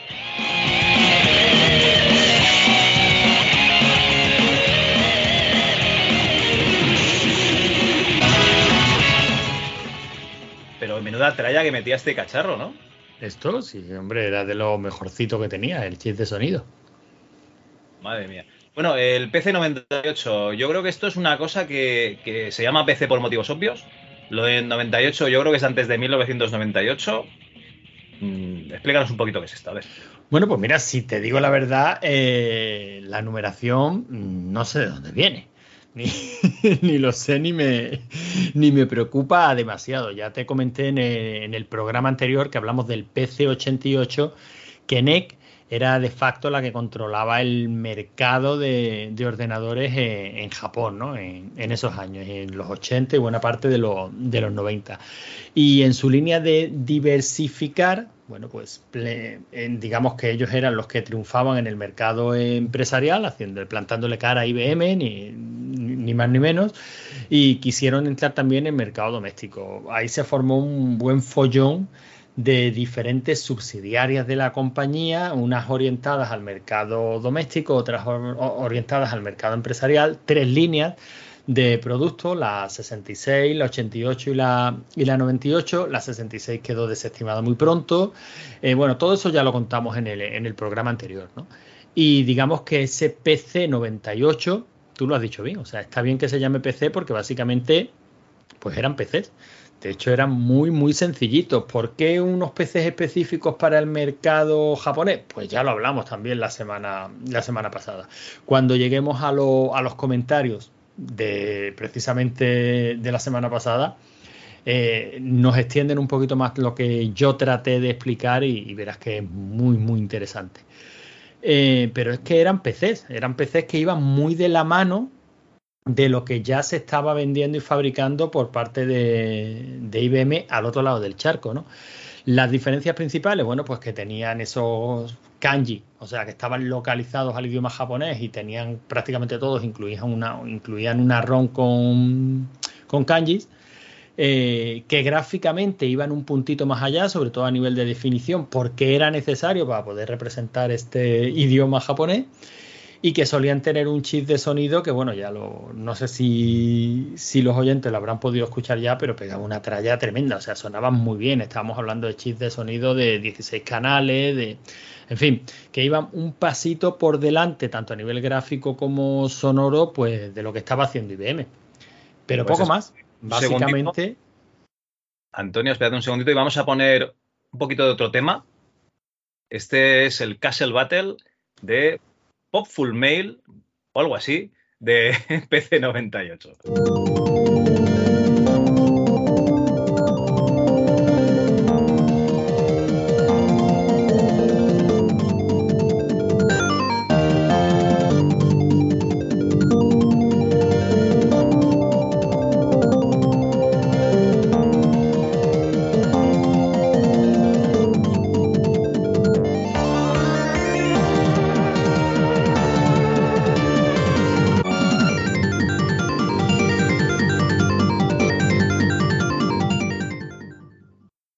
Una maravilla, ¿no? Hombre, ya lo, comentamos, ¿no? Todo esto eran chips de, de Yamaha. Creo que, bueno, incluso se podían meter expansiones de, de sonido, o sea, todavía potenciar más una, máquina que a nivel de sonido, pues, iban bastante bien prácticamente de sus primeras versiones, ¿no?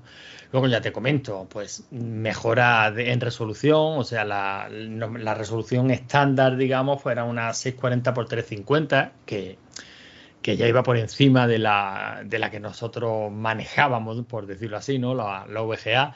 Claro, llegó un punto en el que estos PC98, eh, que iban sacando versiones y versiones y versiones, eran prácticamente pues, ordenadores multimedia de la línea de los 386 y 486.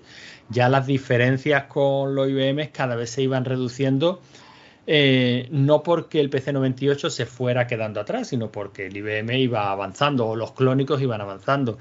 Eh, hasta ese entonces NEC había hecho una mm, había un montón de o sea o unas partes de sus máquinas que eran propietarias completamente no en la aparte de la línea que, que ya había seguido IBM no Eh, con lo cual, digamos que llegó un momento en el que era infinitamente más mm, ventajoso para el usuario de a pie tener un clónico que tener un PC98 que todavía tenía ciertas partes que eran propietarias y que no eran 100% compatibles. Eh, en fin, digamos que fueron unos años muy buenos para NEC en el mercado japonés. Una máquina muy curiosa que si te pones a analizarla, te pones a ver juegos y tal, pues es que realmente parecen PCs. Eh, de hecho, Yo no sé, yo no sé si sabes por qué te di la turra con que sacases el PC98 en el programa. Pues no lo sé, porque, hombre, ya digo que a nivel juego me parece muy interesante, pero me parece interesante básicamente porque era mercado japonés. Entonces Claro. eran juegos que no nos llegaron aquí, pero bueno, tenemos el X68000 o tenemos, o sea, habían, yo creo que máquinas ba- bastante más interesantes que el PC98. Te voy a explicar básicamente. eh, hay un grupo de Telegram que se llama Retroinformática. eh, es un grupo de, de aficionados a, pues, a la informática clásica. Hay de todos los pelajes, ¿no? De, de Amiga, de, de MSX, de PC, de todo. Pues en ese grupo, Joe Morgan, que lo conocerás porque es el, el- otro Javier Ortiz, el Javier Ortiz que e- escogió la máquina equivocada, digamos. dragón. Pues bueno, este chaval eh, decía que los PC98 que no se veían aquí en Europa porque eran muy caros. Y, y yo tenía una mala tarde, una tarde de esas aburridas que dices, "Uf, ¿te vas a poner a hacer algo o, no? Y, básicamente procrastiné toda la tarde, entonces me metí en Archive, empecé a buscar nombres de revistas japonesas, empecé a, buscar catálogos ¿no? en esas revistas, porque básicamente eh, lo que hacían esas revistas era eh, meter mucha publicidad, bueno, ya lo sabréis, ¿no? Y, claro, ahí había mucho PC88, estamos hablando del año 90, ¿eh? Y mucho PC98, PC98 no tanto, más el 88 todavía. Y básicamente me puse a mirar los modelos y los precios y tenían precios muy, muy similares a los PCs que se estaban comercializando en España. O sea, busqué publicidad de la época también en las revistas españolas y si no era un precio similar, era un precio a lo mejor pues un 10% más caro. Pero bueno, claro, de, una marca NEC, o sea, no era un clónico que te comprabas en, en un bazar, ¿no? Era, era una marca ya conocida, la NEC. Entonces, esos procesadores 286 o 386 eran equivalentes porque la arquitectura era la misma, aproximada, o sea, estaba el chip de sonido y tal, que las tarjetas eh, de sonido que utilizaban estos PC98 eran diferentes a las Sound Blaster, pero prácticamente era un equipo eh, equivalente con un precio equivalente. Así que ya sabéis, si tenéis una mala tarde, no os pongáis a ojear revistas japonesas a hacer esto, porque básicamente ya lo hemos hecho. Bueno, el caso es que yo creo que si estos PC98 aquí no se vendieron, básicamente es porque no estaban hechos para este mercado. O sea, de hecho utilizaban versiones propias o versiones adaptadas de, de MS2, una versión localizada. También tenían unas versiones adaptadas de Windows 3X, de Windows 9X y de incluso de Windows 2000. O sea, básicamente era una adaptación del PC al mercado japonés. No tenía sentido venderlo, venderlo aquí porque su, o sea, a nivel, además tenían la etiqueta de ordenador empresarial. O sea, de hecho, para juegos, el, el que se seguía utilizando era el PC, el PC 88. El PC 98 le costó un trabajito quitarse la etiqueta de ordenador serio, ¿no? ¿Era caro? Bueno, pues como cualquier máquina de marca en la época, pues claro que era caro. Eh, es que no, no lo comparemos con un, con un clónico, compáralo con un IBM. Y eran caros, claro que eran, eran equipos caros.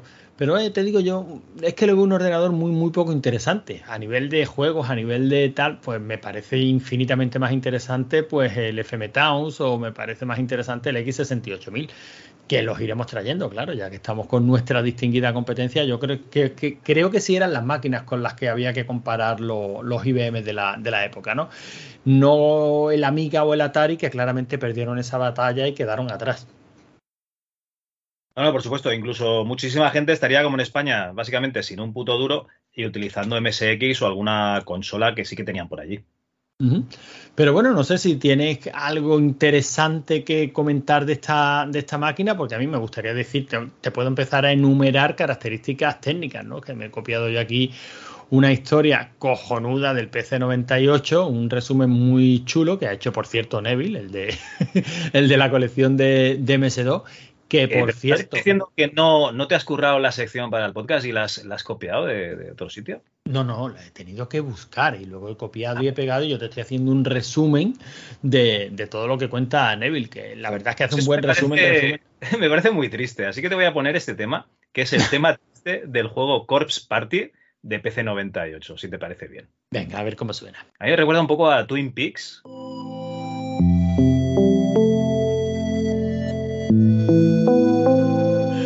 Pero es que sonaba muy bien. Vale, te lo dejo ahí de fondo. El tema triste, porque me parece muy triste que, que- que le estés copiando aquí a Neville, aunque me parece muy bien que lo nombres.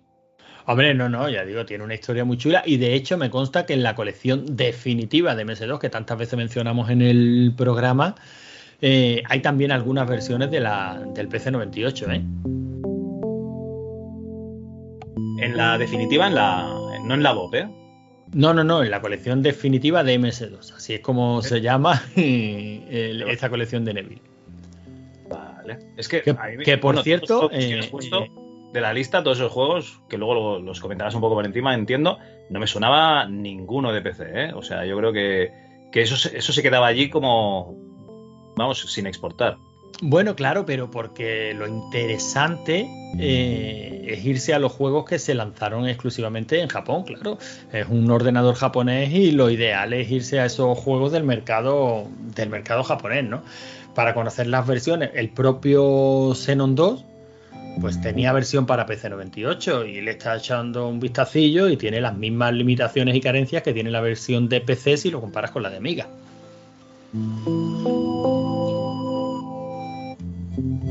Bueno, perdona, que me estaban co- corroborando que se oía la música de fondo, perdón.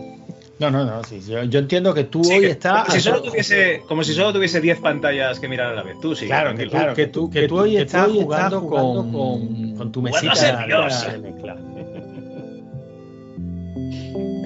Dale, dale. Bueno, pues mira, Bueno, si, pues te mira, parece, si te parece, eh, he eh, buscado, he un, top, un top, según un tío, tío, que de los 10 mejores Aquí juegos para... Dios me parece muy bien. Además, ese lo conozco. Bueno, pues es un, según, según él, los 10 mejores juegos para PC 98, ¿vale?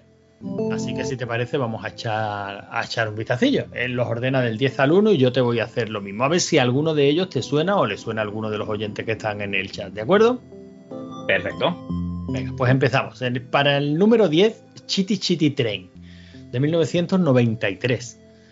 Básicamente, y según la descripción que, que nos hace este hombre, esto es como jugar a las típicas maquetas de trenes, pero en el ordenador. Es decir, poner a circular la mayor cantidad de trenes posible, jugando con los cambios de vías y tal, sin que se te estrellen. Pinta de ser divertidísima. Pues oye. Entiendo que no te suena de nada, ¿no? No, no, no, no. Yo ya te he dicho que he mirado el, el top por encima y, y- y no me suena nada más que un juego. Y algunos me suenan del programa del PC88. vale, vale, vale. Tenemos también el Popful, Popful Mail de 1991, que parece ser que es un plataforma muy simpatiquito con un elfo, un mago, una especie de dragón, en fin, un plataforma, uno como tantos, pero parece ser que es de los mejorcitos de PC 98. Eh, Root Breaker de 1996, un, shot- un shooter cojonudo, este es de Compile, así que por lo menos el- la etiqueta de calidad la tiene, es de suponer que esté muy bien, yo no lo he probado. El Police de 1994, este sí nos suena a todos, o sea, el de Kojima, pues oye, también tuvo, también conoció versión PC 98. El número 6, Flame Zapper Kotsujin de 1996, que esto es un shooter, eh, pero hecho por fans y el tío que ha hecho el top dice que es la hostia, dice que es cojonudo, de los mejores shooters, no solo de PC 98, sino de cualquier máquina, o sea que a este por lo menos habrá que echarle un ojo. ¿Este cuál es? El, el- el juego que hay que jugar para, para saber lo que es la plataforma. Para saber lo que de lo que era capaz la plataforma, según este Es el tío es Turrican un, 2 un- de- del PC98. ¿El cómo, perdona? Es el Turrican 2 del PC98. Sí, supongo. supongo que sí, a este tío le encanta, yo todavía no lo he probado. Pues También espera, de no 1993 sigas, no sigas con el top, que te voy a poner un poquito de música del siguiente juego.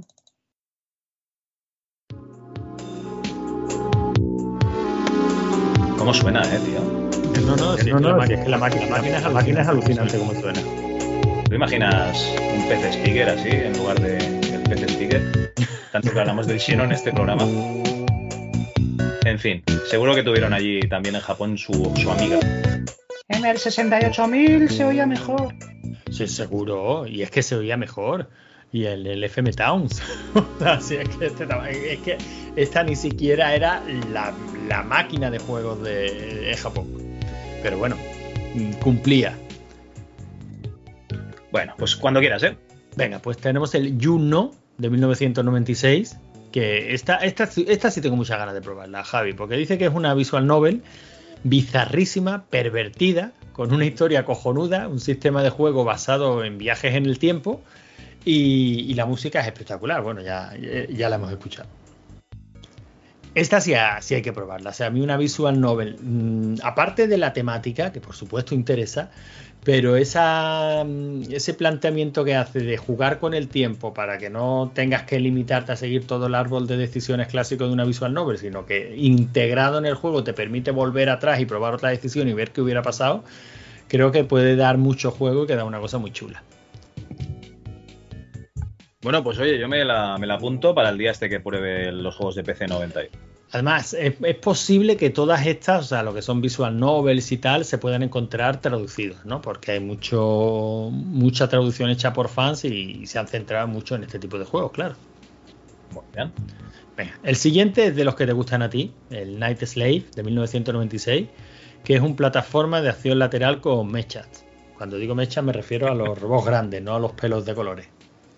Mecas, mecas. Mechas, mechas. En, en mi, en mi tierra son mechas y son indistinguibles de, de estas que se ponen las señoras mayores en la, en la peluquería. Aquí las mechas sirven para encender petardos, tío. O sea, déjate de... Mecas, de toda la vida. Pues venga, pues con mechas.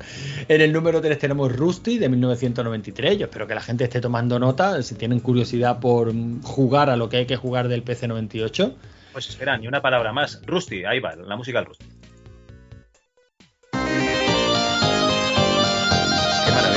Una Castlevania que te cagas. Ahora ya. Hombre, que suena a Castlevania me parece a mí que no es casual, ¿eh? A ver, a ver, explica esto. Vamos a ver, este dicen que es el mejor exclusivo de PC 98. O sea que para jugar este juego hay que jugar la versión de PC 98. Y según la descripción es un Symphony of the Night, pero con una Dominatrix en vez de con Belmont. O sea que bien. Hombre. o sea, todo bien. Bueno, el Symphony of the Night, en lugar de con Belmont, sería en lugar de con Alucard. Pero bueno, eh, yo a tope con las Dominatrix, siempre. La Dominatrix siempre por encima de cualquiera, obviamente, el Rusty. Pues nada, este es el que hay que probar. Este y el bizarrísimo, este, la Visual Novel está bizarrísima, ¿vale? Por ahora mm, tenemos dos. El Juno y el Rusty, perfecto. Efectivamente. En el número 2, Mystic Square, de 1998. Es que este es curiosísimo porque esto es, vuelven a ser unos fangames.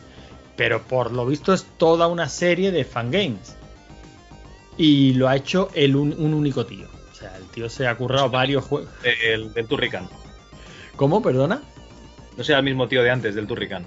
No, no, no, no, este es otro. Este, de hecho, se, es tan famosa la serie de juegos que se la conoce como Touhou Project.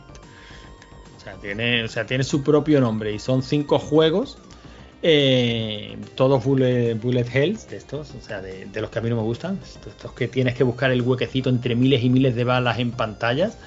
Y están protagonizados por niñas pequeñas y, y por lo visto este es el último de la serie. Difícil de cojones, eso sí. Hay una cosa turbia aquí que has puesto en las notas, que es que están protagoni- protagonizados por niñas pequeñas. Sí, bueno, eh, supongo que Niñas pequeñas, ordenadores. Aquí hay. Se cuece una deep web en- encubierta en el año que saliese este juego. Este, este que es el quinto de la serie salió en 1998. Entiendo que los anteriores y protagonizados, y, o sea, y programados por un único tío, como mínimo que tardara un año de juego a juego, vamos. Espero que esté en la cárcel el niño, el chaval, por lo menos. Pero vamos a ver, te- te- te- la película te la estás montando tú, Javi. O sea, yo lo único que digo es que las protagonistas son niñas pequeñas. Ay, bueno, eh, antes de empezar con el juego definitivo, ese, ese top 1, el mejor, el best of the best, te pongo la música del juego. Venga. Qué guitarreo.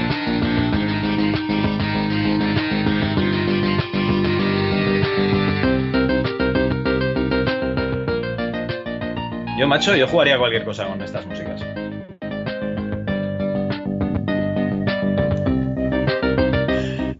Es que suena muy bien, ¿eh?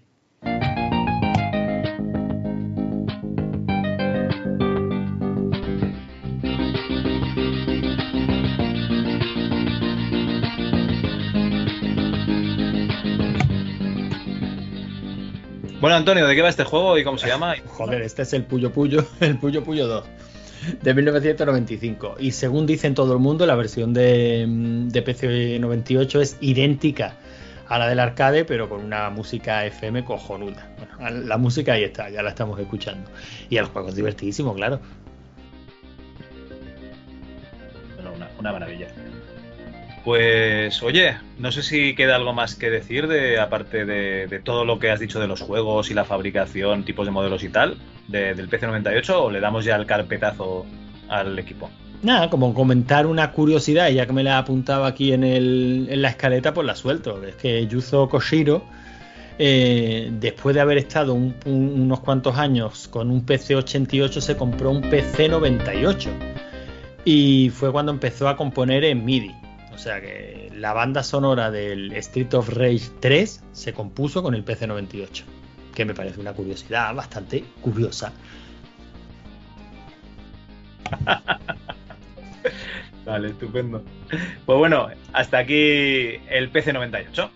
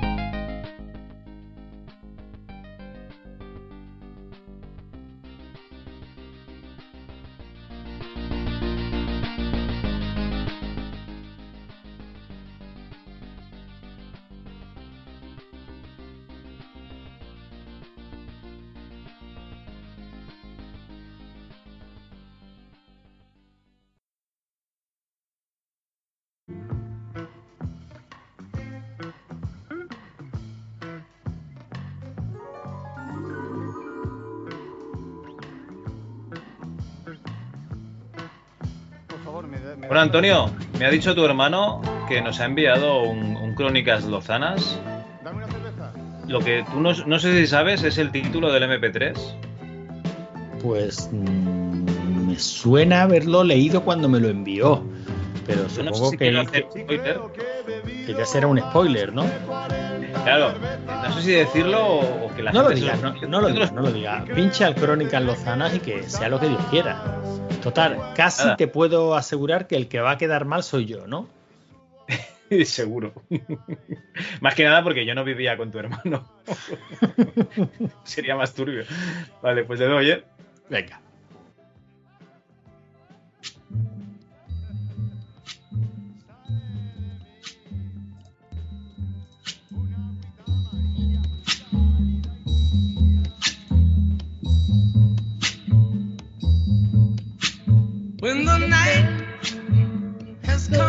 La nostalgia es muy mala. En ocasiones sucede que estamos en un momento bueno de nuestras vidas, en los que nada malo ocurre, pero aún así nos da el chispazo mental de recordar tiempos que creemos más felices y nos da el bajón. Al menos a mí me ocurre, y no creo ser especial en ese sentido. Hace poco, y no recuerdo bien a santo de qué, me dio por pensar en mi niñez, e inmediatamente me vino a la memoria una imagen nítida de mi hermano, borracho como una perra, despertándome a las 4 de la mañana para jugar a la consola. La cosa es que al pensarlo fríamente creo que no fue algo grato porque, como ya he dicho en alguna ocasión, compartíamos una habitación de unos 3 metros cuadrados que olía a humedad, con las dos camas muy pegaditas y espacio apenas para una tele de 14 pulgadas. Y claro, despertarse con un joven de 19 o 20 años echándote un aliento con un olor digno del protector bucal de Smaug, farfullando incoherencias mientras te sacudía del hombro, yo era un niño y lo sobrellevé. Pero me ocurre hoy en día y lo mínimo en lo que pienso es que ha muerto toda mi familia de cáncer de sida. Total, que voy a intentar reproducir con fidelidad cómo fue aquella noche atroz. Por aquel entonces, a mi hermano le había dado por llamarme filetes, en alusión a un imaginario tamaño exagerado de mis orejas. Son cosas suyas y hay que respetarlo al muy imbécil. Aturdido y abrumado. filete. Filete, despierta, filete. ¿Qué pasa? Es de noche. ¿Por qué hueles como el cura del colegio? Vamos pasando el doble Para, para, para, para, para. Tu hermano ha dicho por qué hueles como el cura del colegio. Porque huele como el cura del colegio, sí. La madre que lo parió. Nos van a chapar el garito que la otra vez se metió con el Vaticano en el programa de King, tío. Sí, qué coño. El drugue habló vamos a pasarnos. Pero tengo sueño, mañana lo jugamos. Tú tampoco me quieres, ni tú ni la guarra del bar. Nadie me quiere, doble drago, filete. Vale, vale. Así que nada. Puse el Double Dragon 3, que habíamos alquilado aquel fin de semana, le di el mando mientras lo veía fascinado boquear como un besugo fuera del agua. De vez en cuando murmuraba algo para sí mismo y negaba con la cabeza. Le temblaban los ojos, sonreía o ponía muecas cercanas al llanto, una cosa atroz. De esas que te marcan para siempre. De hecho, se sigue apareciendo en mis pesadillas. La cosa es que, de repente, se volvió el Drunken Master. Jugó como no había jugado en su vida. Y hablamos del Double Dragon 3, que no es un juego fácil ni de coña. Nunca habíamos pasado de la tercera pantalla, pero en esa partida sí. Una sincronización perfecta. El tándem niño traumado, borracho y consciente haciendo cosas maravillosas y legales. Y después de mucho esfuerzo, casi en total silencio durante la partida, llegamos a la última pantalla. Logaram cae en un último esfuerzo y quedo yo, con Jimmy en las últimas, luchando contra una momia random que imaginábamos que era el enemigo final del juego. Filete, vamos, filete. Yo puedo, yo puedo, yo puedo. Estaría cercano el amanecer. El agrio olor a eructo de borrachos se había sumado a un sudor horrible. Y para qué negarlo, alguna gotita de pis que se me había escapado por no abandonar la partida. El aire tenía ondas visibles, de color verde vómito. La pantalla de 14 pulgadas estaba empañada. Por fin, una patada de helicóptero y la momia cae. Sí, No te fíes, filete, que son una guarda. Efectivamente, la novia de Billy o de Jimmy o yo que sé, en la última putada del juego se acerca a mi personaje y le quita de una hostia su último cuadrito de vida. Game over. Saqué saliva, solté el mando y giré lentamente la cabeza para mirar a mi hermano. Con los ojos entrecerrados había dejado su mando a un lado y se había tumbado. Estiró el brazo izquierdo y me cogió la mano. Bien hecho, filete, pero nunca que fíes de una mujer. y comenzó a roncar. Nunca olvidaré aquella noche de la que saqué una gran enseñanza que ya podéis imaginar. Nunca, nunca, nunca duermas en una habitación pequeña y sin ventilar con una persona borracha. No se fue la peste en tres días.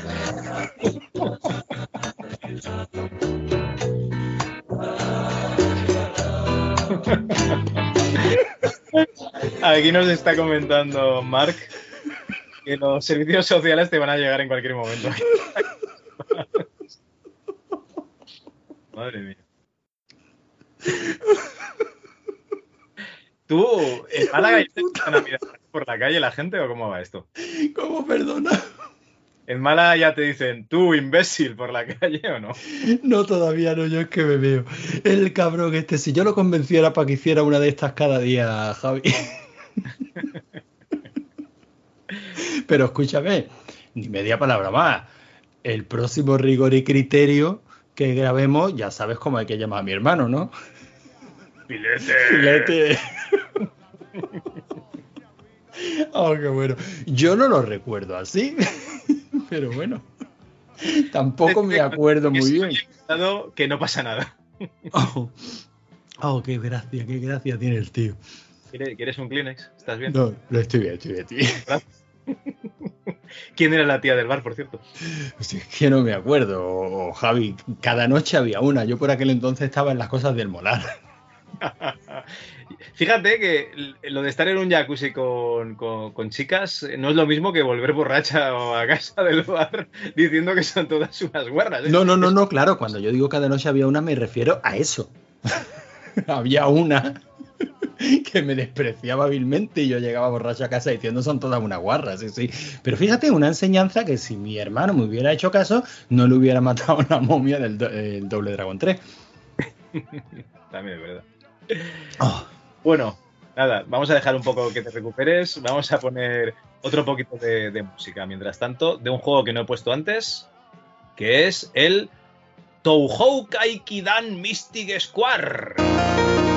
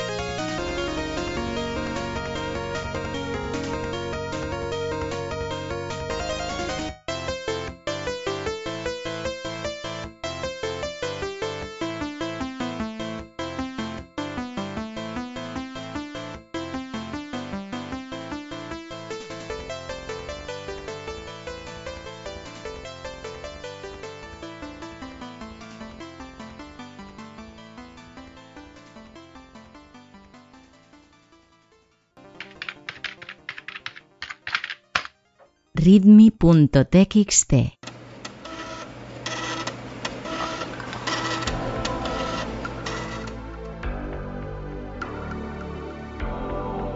Antes de empezar, quiero comentar un par de cosillas, lo que se ha vivido este mes en el, en el podcast. Que, como no se me abre la página web, lo voy a decir de memoria.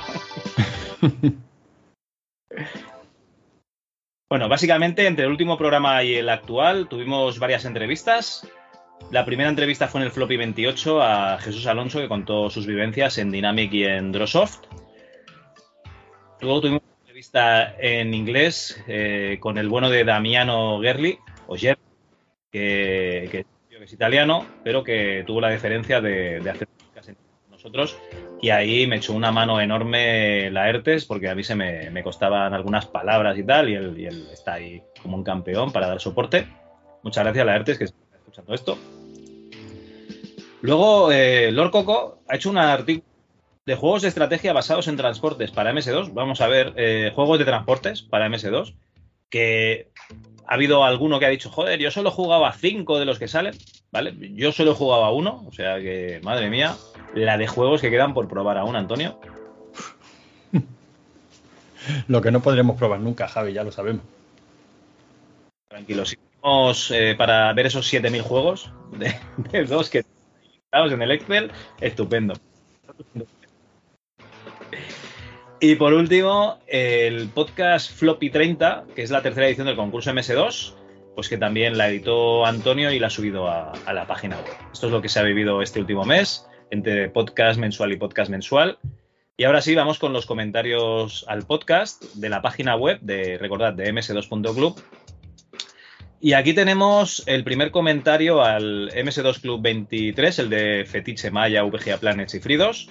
Canu 2021 que comenta lo que ha comentado Cal de Logame, eso da para un programilla. Lo que fue en su momento ese juego poniendo alarmas en el móvil todo el tiempo para poder hacer un fleet saving y que no te petaran la flota por la noche. O para ver cómo petabas tú la flota de otro incauto que se había ido a dormir como una persona normal, pero dejando la flota en el planeta. O peor aún, en una luna sin defensas. Dormir por la noche a ratos entre petada y petada de flota.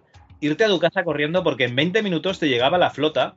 Internet del móvil como mucho lo tenías con wifi. El Ogame se jugaba en el ordenador cuando empezó. Llegar a casa de un colega y decir que te deje mirar una cosilla en el ordenador y lo que ibas a hacer era mirar si tu flota seguía a salvo porque saliste de tu casa hace 40 minutos y ya no tenías suficiente deuterio, es el combustible, para poder hacer un fleet saving, bueno, que es sacar la flota toda pastilla de, de donde estabas, largo, dejando tu flota a salvo. Recibir insul- insultos de frustración de los jugadores de los que petabas una y otra vez, buscar jugadores que te vendieran deuterio al precio más bajo posible, salirte de una alianza para poder petar a un jugador que es de esa alianza. Hice buenos amigos en ese juego y lo disfruté muchísimo. Y aunque el programa no iba de eso, quería comentarlo porque pienso que fue un grandísimo juego, aunque para mantenerte arriba tenías que llevar una vida totalmente incompatible con una vida normal, sobre todo en cuanto a horas de sueño. Hoy en día sigue existiendo y sigue teniendo un número aceptable de jugadores, aunque los universos se acaban vaciando rápido. Duran bastante menos, o me da esa impresión a mí en las últimas veces que lo he vuelto a jugar. También salieron algunos sucedáneos más, pero ninguno me llevó a convencer tanto como Game. Y lo dicho, un grandísimo juego y otro grandísimo programa. Pues yo no sé si hay alguien que, que esté escuchando esto y que haya jugado también a Logame, pero eso era un eh, amargavidas. O sea, realmente lo que pasaba en ese eh, juego es que tenías, no recuerdo si eran nueve planetas a colonizar. Y, y básicamente tus naves, si estaban en un planeta, eh, se aliaban unos cuantos, te venían a petar, ¿no? Con sus naves de guerra, cruceros y tal. Y si si básicamente tenías que estar todo el día mirando qué pasaba, porque era en tiempo real, eso no paraba. Antonio, eso era un sin vivir. Yo, sinceramente, no lo veo. O sea, yo no lo veo. Este hombre estaba contando y, y además adivinaba yo por ahí, pues, no sé, como un poquito incluso de nostalgia, ¿no? De qué, qué buenos ratos y, y a mí me estaba dando ansiedad no, nada más que escucharlo. El juego tiene todo para molar menos el tiempo real. Claro, claro, o sea, es que yo no sé, una persona normal se somete a ese tipo de, de presión por un juego. Yo, no sé, yo ser- será que estoy mayor para estas cosas, Javi. Bueno, de Floppy 27, creando música electrónica con Germán Bou y Xavi San Martín, ya sabes, esa pedazo de entrevista que sacó Xavi de la manga. Buancho dice, pedazo de programa, se acaba de marcar el reportero más dicharachero del club. Fue una grata sorpresa escuchar a Xavi con otra faceta, la de preguntón. Y sinceramente podría compaginarla con la música porque lo hace divinamente. Como buen músico hizo las preguntas que cualquier aficionado musical quería hacer. Eso, inciso, esto no lo dice Guancho, lo digo yo. Eso ya se lo dije a Xavi, digo, es que yo a este señor yo no le puedo preguntar nada porque soy un completo analfabeto musical. Entonces, si le preguntas tú sabrás a qué tirarle, vamos. Bueno, sigue Guancho. Aluciné con las respuestas. Atari, Sampler, Sintes, vaya equipazo tenía en aquella época. Yo por los 90 babeaba por conocer a alguien así. Volviendo al tema de la entrevista, reconozco que no conocía la figura de Germán, aunque sí he vivido sus temazos. Como DJ retirado buen bacaladero, pinché mucho sus temas y especialmente el Espiral, que me encantaba. La historia de su vida es increíble y el camino que lleva ahora con la programación es para mí un referente. Me alegro que le vaya bien y agradezco enormemente que se le dé visibilidad a los músicos que verdaderamente están de- detrás de los éxitos. Para mí ellos son los verdaderos artistas. Reitero mi enhorabuena por el tema elegido para el estreno de Xavi y por supuesto espero que decida traernos más entrevistas tan deliciosas como esta. Ánimo. Pues nada, Xavi, eh, a ver si es verdad y, y haces lo que a ti te apetezca. Básicamente, que seguro que te saldrá bien. Juan Mulero comenta una entrevista estupenda, gracias Xavi. No sé por qué, pero viendo el vídeo creativo y escuchando la composición, me ha recordado a la música electrónica de Azul y Negro. Dicho de paso, Carlos Vaso, uno de los componentes del dúo, sacó un álbum en el 2008, Deja Vu, o Deja Vu, en el que incluía como extra en el CD un videojuego llamado Deja Vu Invaders, en fin, las cosas de la época. Pues nada, oye, habrá que investigar este videojuego. Eh, Está curioso, ¿no? La verdad es que sí. En el MS2 Club volumen 24, el pasado, en el del Bad Mojo, Big Pet Adventure y de Crystal, Lord Coco dice, genial episodio como todos. Un puntazo haber empezado con Expediente X, una de mis series favoritas de los 90. Eh, chicos, eh, yo os lo voy a dejar caer. Re-Expediente X. ¿Vale? Yo me estoy viendo Expediente X, solo hace falta otro pringao y, y hacemos un podcast. No será Re-Expediente, bueno, Expediente 30, pero eh, ahí tenéis una idea. Bueno, seguimos. Luego ya estaba imaginando los esqueletos bailando de los Chemi- Chemicals Brothers, pero Cal me ha hecho la 13-14, aunque siempre es bueno saber dónde salen las canciones que te gustan. Pues eh, sí, tío, yo me quedé flipando cuando vi los samplers de la canción de Chemical Brothers en, este otro tema, que descubrí en un bolero mix, ¿vale? Ahí te dejo la pista de por qué llegué a esa canción.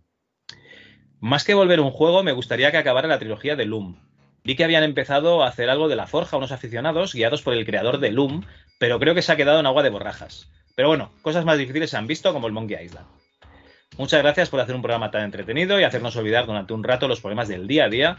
Por último, y si las matemáticas no me fallan, este era el segundo aniversario del MS2 y no habéis comentado nada, pues es verdad, Antonio, somos unos tristes, tío. Somos de esa gente que ya no celebra el cumpleaños. Que ya va Dos, dos años ya, Javi. dos años y pico. Joder, cómo pasa el tiempo cuando uno se divierte. Ya te digo. Bueno, así que aprovecho para felicitaros, desearos muchos más y no os preocupéis que ya me compraré yo una tarta para comérmela a vuestra salud. Pues nada, Lord Coco, tío. eh, Que aproveche y muchas gracias, tío, por acordarte. Lo mismo. Muchas gracias. La tarta que sea pequeñita, que ya sabes que a los calisténicos no les sienta bien eso de comer mucho dulce. Bueno. En el top 28, en el de Dynamic Hydrosoft con Jesús Alonso, Loco MJJ, que creo que es Sergio, comenta, qué fabulosísima entrevista, Javi, particularmente no conocía la trayectoria de Jesús, pero me ha impresionado. Se le ve una persona muy humilde y muy cercana que además vivió de primera mano un montón de hitos dentro del mundo del videojuego patrio. Menudo nivelón, estos floppies son increíbles, seguid así hasta que el cuerpo aguante. Pues el cuerpo va pidiendo tierra ya, Sergio. ¿Para qué nos vamos a engañar? Y en el floppy 29, el English Episode Italian Classic Games with Damiano Gerli, eh, Museo de la Informática nos dice, fantástica entrevista, es de este tipo de documentos que ganará importancia cada año que pasa, gracias por vuestra labor. Sí, yo creo que lo van a tener que empezar a conservar en algún museo, ¿no? Este tipo de, de documentos, Antonio. En la Biblioteca Nacional, ¿no? ¿No están empezando a guardar estas cosas ya por ahí? Bueno, pero guardan videojuegos, tío. Yo, cuando entren en, en la Biblioteca Nacional los podcasts, yo ya me, me voy de la vida, ¿eh? no les va a caber, no les va a caber.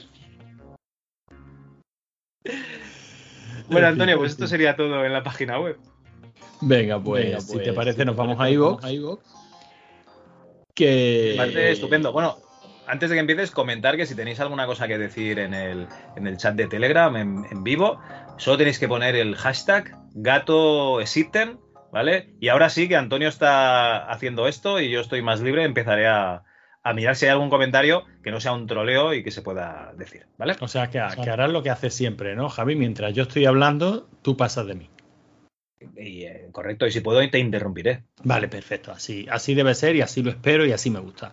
Pues si te parece, empezamos con John Shepard, que en el floppy 27, creando música electrónica, nos decía, vamos por partes.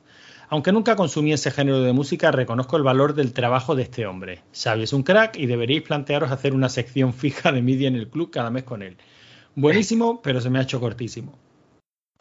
Claro, claro. Eh, seguramente Xavi está de acuerdo en eso.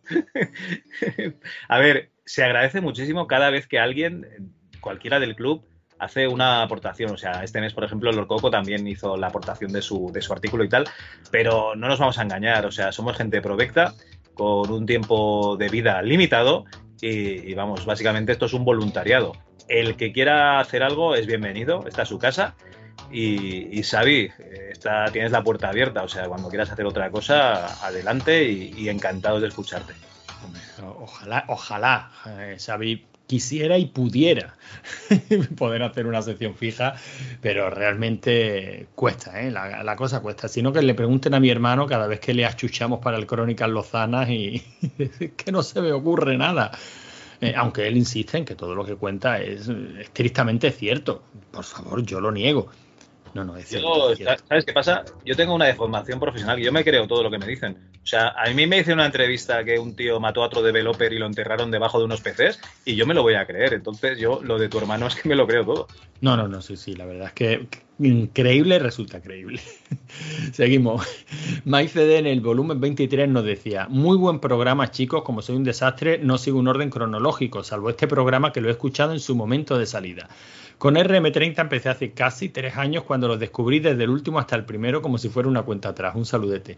Eh, no te lo aconsejo, Mike CD. Si uno empieza por... eh, algo que pasa con esto de los podcasts es que incluso aunque el tío que lo grabe tenga una cierta experiencia, eh, experiencia cuando el proyecto es nuevo, eh, cuesta que la cosa empiece a rodar bien y que, que, fluya. Cuesta que la cosa fluya. O sea, si tú empiezas por el programa 50, por ejemplo, y vas hacia atrás, te va a dar la impresión de que ese podcast cada vez va peor. Porque eso es lo normal. Eso es como si ves eh, Star Wars, ¿no? Que tú vas viendo desde el último hasta el primero y va cada vez empeorando.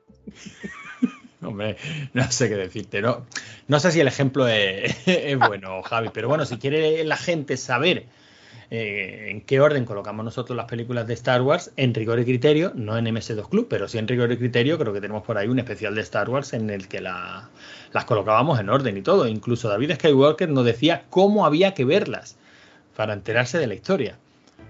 Ya, la verdad es que cada uno que haga lo que quiera. Eh, pero lo que has dicho, Antonio, es cierto. O sea, cuando vas empezando, pues es un poco peor. Luego ganas experiencia y como en buen, todo buen juego de rol, pues luego asesinas mejor a los orcos. Está clarísimo. Eso es así. También es cierto que llega un momento en el que quieres empezar a, a editar lo menos posible y a emitir en directo lo que estás haciendo y te compras una mesa de mezcla nueva, no sabes manejarla, pero aún así insistes y entonces te vas a encontrar un programa que suena muy mal, ¿no? Y que parece que... no, yo no he dicho nada, Javi. Este, Telita, espero que salga bien el audio porque tenemos una, una postproducción de la otra parte, pero madre mía. Si no, volvemos a grabarlo, será por... Eh, MyCD también nos dice en el extra floppy 14, si es cierto que va para atrás. Buenísimos chicos, además habéis nombrado al maestro Chris Welsbeck y su Sound Monitor. ¿Qué más se puede pedir? Muy bueno y muy didáctico. En el volumen 23 nos dice el Museo de la Informática, fantástico programa, pero habéis pasado de puntillas sobre la polémica en que discrepáis. Creo que se hace necesario un programa de cara a cara entre FreeDOS y DOSBox con pros, contras y estado de los proyectos. Felicidades por vuestro trabajo. Eh, pues es muy fácil. Si quieres trabajar con el Lotus 123, Free 2. Y si quieres jugar, DOSBox, ya está. Claro, o sea, si quieres perder el tiempo, Free 2. Y si quieres todo lo demás, DOSBox. Resuelta la polémica. Ayer, ayer estaba paseando al perrete y, vi un alijo de programas de contabilidad y de gestión de MS2 que tenía un tío que digo, porque no tengo ganas ni tiempo. Pero si no, lo pillaba. Seguro que sí. Atari Team nos dice en el floppy 27, creando música electrónica, eso de que la electrónica es como la música y una vez te enganchas es para toda la vida, me ha tocado la patata. Me siento plenamente identificado. De hecho, de pequeño comencé con el Electro L y a medida que me fui haciendo mayor me fui interesando por cosas más avanzadas como los condensadores, transistores, los relés, los microprocesadores. A día de hoy mis principales aficiones son la música y la electrónica y de hecho he hecho algunos sintetizadores. Me ha resultado muy interesante la mención a los plugins VST, etcétera. Gran mini programa, me he quedado con ganas de más. Ah, y Xavi un gran colaborador. Imagino que ya está en plantilla. Xavi está en plantilla desde siempre. Desde que, empezó, sí, sí. Eh, y yo, que sé lo que es un plugin VST, porque me estoy comiendo los, los vídeos estos que me pasas tú, de un tío, un grande, Javi Fernández. Es Es un, que- un crack. De audio, de plugins y de cosas de estas, os metéis en su canal de YouTube, que, que es el, el- el único tío que he visto yo, pero de los que he visto, el mejor. Javi Fernández, ahí os lo dejo. Pues sí. Seguimos con Aliens, que para el floppy 25, hackeando, creo que era hackeando el, el PC Fútbol, ¿no? Nos dice, en su día hice un programa que desgranaba los errores de PC Fútbol, el 4 y el 5, y añadí un editor para PCF 5.0 para editarle los jugadores, etcétera. Eso sí, este proyecto del que habláis, mucho más automatizado, parece una currada. Ha sido un podcast muy interesante. Ah, y el libro de Pro Manager, Droga en el kiosco, también lo recomiendo. Muy chulo. Pese a los errores, los PC Fútbol son juegazos. Aún sigo jugándolo de vez en cuando, hoy día. Bueno, pues eh, te puedo dar una exclusiva, que es que eh, Carlos Abril nos hablará del PC Fútbol desde dentro y, y no sé cuándo podré editarlo porque tengo 10 por editar por delante, pero bueno, en cuanto esté listo, Carlos mismo nos dirá sus opiniones de- del PC Fútbol, que coño, que para algo es su criatura. Xavi Albors nos dice en el volumen 24, un saludo de nuevo y volveros a felicitar por el programa. Al oír la música de Monkey Island me han venido ganas de desempolvarlo y volver a vivir todas esas aventuras que ya quedan muy alejadas. Felicitaros también por las crónicas lozanas que este mes me ha parecido de lo más divertida. Yo hacía algo parecido con el Amstrad CPC 6128 de mi hermano, que se lo compró para estudiar y lo tenía tapado con una manta. Cada día cuando no estaba lo destapaba con cuidado y jugaba al Fruity, eh, que era el único juego que tenía por aquel entonces. Saludos y un abrazo para todo el equipo. Hostia, hacer de ninja para jugar a qué juego ha dicho. El Fruity, Fruity nos pone un enlace a, a YouTube. Yo la verdad no tengo ni idea de qué juego es, pero bueno, habrá que, habrá que echarle un vistacillo. Imaginas, tío, para jugar al animal vegetal mineral, tío. Uf, para eso no merece la pena ni apartar la manta. En fin, seguimos. Trus nos dice en el volumen 24, he descubierto este programa hace poco y pienso quedarme. Muy buen trabajo, un saludo. Pues bienvenido, Trus. Ah, Esta es tu casa. Más Threadwood. Cal llamando al Shadow Room esa cosa, con tono despectivo hace llorar al niño Jesús. Programazo, gente, como siempre, o como casi siempre, que así os mola más. Bueno, pues lo dicho, no tenemos ni idea y, y hacemos, y hacemos lo que podemos. es que, hombre, yo, yo me callé en el momento, pero llamar al Shadow Room esa cosa es para, es para darte, pero darte con la mano abierta, vamos. Pero yo estaba hablando del juego de rol, que, que es, el, si no me equivoco, ¿eh? el juego de rol, pues tienes orcos, trolls y, y elfos en un mundo cyberpunk. Eh, ¿Tú has jugado, Antonio, al, al Shadowrun? A mí me suena el de Super Nintendo y me moló bastante. Ya estamos. No de consola, yo te estoy hablando del juego de rol de, de mesa. Ah, verdad, claro, lo, lo que es rol, rol de verdad, ¿no? Porque no puede existir un juego de rol para ordenador porque no interpretas. Ay, Javi. Me estás contando, pero si es que lo comenté hablando de una revista de rol, por eso lo digo, no. Vale, vale, vale, vale. ¿Seguimos? Porque si al final nos acabamos peleando, Javi, montamos otra vez un, un podcast cada uno por su lado con casinos y furcias. yo me vaya a hacer expediente X y tú hagas lo que hagas con. Eh, ya paso ya de todo, Javi. Ya paso ya de todo. Gordon81 nos dice en el floppy 28, a este señor le debo un pedacito de mi infancia. ¿En el floppy qué? En el floppy 28, Dynamic. Ah, vale, vale, vale. O sea, te diría el título completo, Javi, pero es que una de las grandezas de Evox, que no deja de sorprenderme, es que mm, en la página de comentarios ahora no ves el título del, de- del capítulo completo, ¿no? Entonces tienes que irte a los tres puntitos y darle a ver en Evox, ¿vale? Bueno, pero te voy a dar, un- te voy a dar una alegría. Una Pero- alegría. Me han puesto Dale- un no, no, no, no, dale a ver en Evox y verás lo que te encuentras. Dale, dale, dale. Ya lo, ya lo sé. ya. Sales que sale una dar- 404, ¿no? O sea, que no se ve en Evox. Bueno, es que son dar- malos hasta para lo más básico. Es que son malos porque son malos. una alegría te voy a dar que han dicho por el grupo de Telegram hoy que Evox va a dejar escuchar sus originals en otras plataformas. Claro, porque se han dado cuenta que no tienen huevos de mejorar esa puñetera aplicación. Se han dado cuenta de que es mala y de que la gente se está dando cuenta de que es mala. Entonces no les queda otra. Entiendo que meterán la publi directamente en el MP3 como hace la gente de Spreaker y otras plataformas. Mm, Hombre, sí, claro. O sea, eh, que empiezan a comportarse como personas normales, ¿no? Bueno, John Shepard nos dice. Un saludo, señor Evox, desde aquí. John Shepard nos dice en un MS2 Club, no te puedo decir el número porque si le doy, a ver, espérate, tres puntitos, ver en Evox. Uy, 404, not found.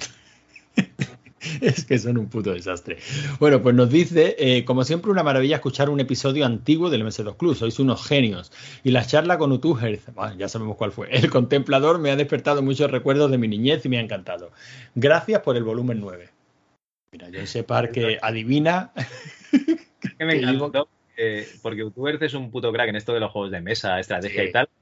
Y, y- y a, mí es que me encanta. O sea, todo lo que sea tocar mundo de fantasía, de Warhammer y tal. 40.000 lo toco menos, más en, en juegos de ordenador que, que en, que en juegos de mesa. Pero que, que todo eso me encanta y, y que venga un fricazo. Que estamos grabando esto el día del orgullo friki, un fricazo como Utuberz, a unirse a otros fricazos como nosotros es una maravilla. La verdad que sí. Daniel Neumann nos dice en el volumen 24, bebo agua y voy a ello. Joder, qué entretenido. No, eso digo yo. Joder, qué entretenido este programa. Curioso este Beat Red Adventure, porque su primera parte, Nippon Saves, tiene unos gráficos muy detallados y de bastante calidad. Pero el problema en el segundo es que son artes reales escaneadas, y esto es lo que hace que se vean tan mal. Imagino que el artista de la segunda parte no se manejaba con la informática y optaron por esa solución. No conocía ninguno y pocas ganas me han entrado en todo caso. Gracias por ahorrarme tiempo, Logaram. Muy interesante también la parte de la informática japonesa. Como estudio japonés desde el verano del 2020, yo no sé este tío de dónde saca el tiempo, eso no lo dice Dani, eso lo digo yo. Estoy metido en esa locura que es aprender kanji y en su momento me interesé por cómo se solventó este problema en Japón, ya que no puedes tener un teclado de 1900 teclas. Y descubrí que en su momento la resolución de los primeros ordenadores que imposibilitaba visualizar los kanji y lo mencionado del método de entrada causó pánico en ciertos sectores de la sociedad, porque pensaron que abocaría a Japón a no poder entrar en la era de la informática. Tanto que incluso se plantearon olvidarse del kanji. Finalmente, los sistemas de texto predictivo y la mayor resolución de las pantallas de los sistemas de 16 bits solventaron el problema. Y de ahí nos vienen esos sistemas de texto predictivo de la actualidad. Ojalá hubieran hecho como los coreanos que también usaban el kanji chino hasta que se dieron cuenta de lo brutal que era el aprendizaje y lo sustituyeron por un silabario fonético mucho más sencillo. Pensad que un japonés tarda bastantes años en leer y en aprender a escribir su propio nombre. Esos 1900 kanji son solo los que se consideran que un adulto debe conocer su significado y pronunciación, pero hay casi 7000. En el caso de que una publicación use uno que no sea básico, se complementa con furigana, que es la pronunciación fonética en pequeñito sobre el kanji, que se usa en abundancia sobre cualquier kanji si la lectura está dirigida a niños estudiantes. Por si fuera poco, la mayor parte de los kanjis tienen varias lecturas fonéticas, según la palabra en la que estén metidos. En fin, un mundo apasionante. Yo ya llevo unos 1100 aprendidos y no sé cómo no me ha explotado ya la cabeza. Bueno, pues nada, que me ha encantado el programa. Mis disculpas anticipadas lo harán para cuando tengas que leer este tochazo, pero creo que es interesante y daría casi para programa. Un abrazaco. Pues data, ¿en serio tenéis web? Ala, bebe, bebe agua, Antonio, bebe agua. Oye, tío, eh, yo estoy dando clase ahora mismo a chavales de primero y segundo de eso. Y eso de aprenderse 1900 kanjis, más todo lo demás, eh, los japoneses son robots. Ahí os lo dejo. ¿eh? Yo, para mí es una suposición, no son de este mundo. Los japoneses y Dani. Y Dani. Que lleva ya aprendido como 1100, ¿eh? Y empezó en el 2020, está que no es tiempo.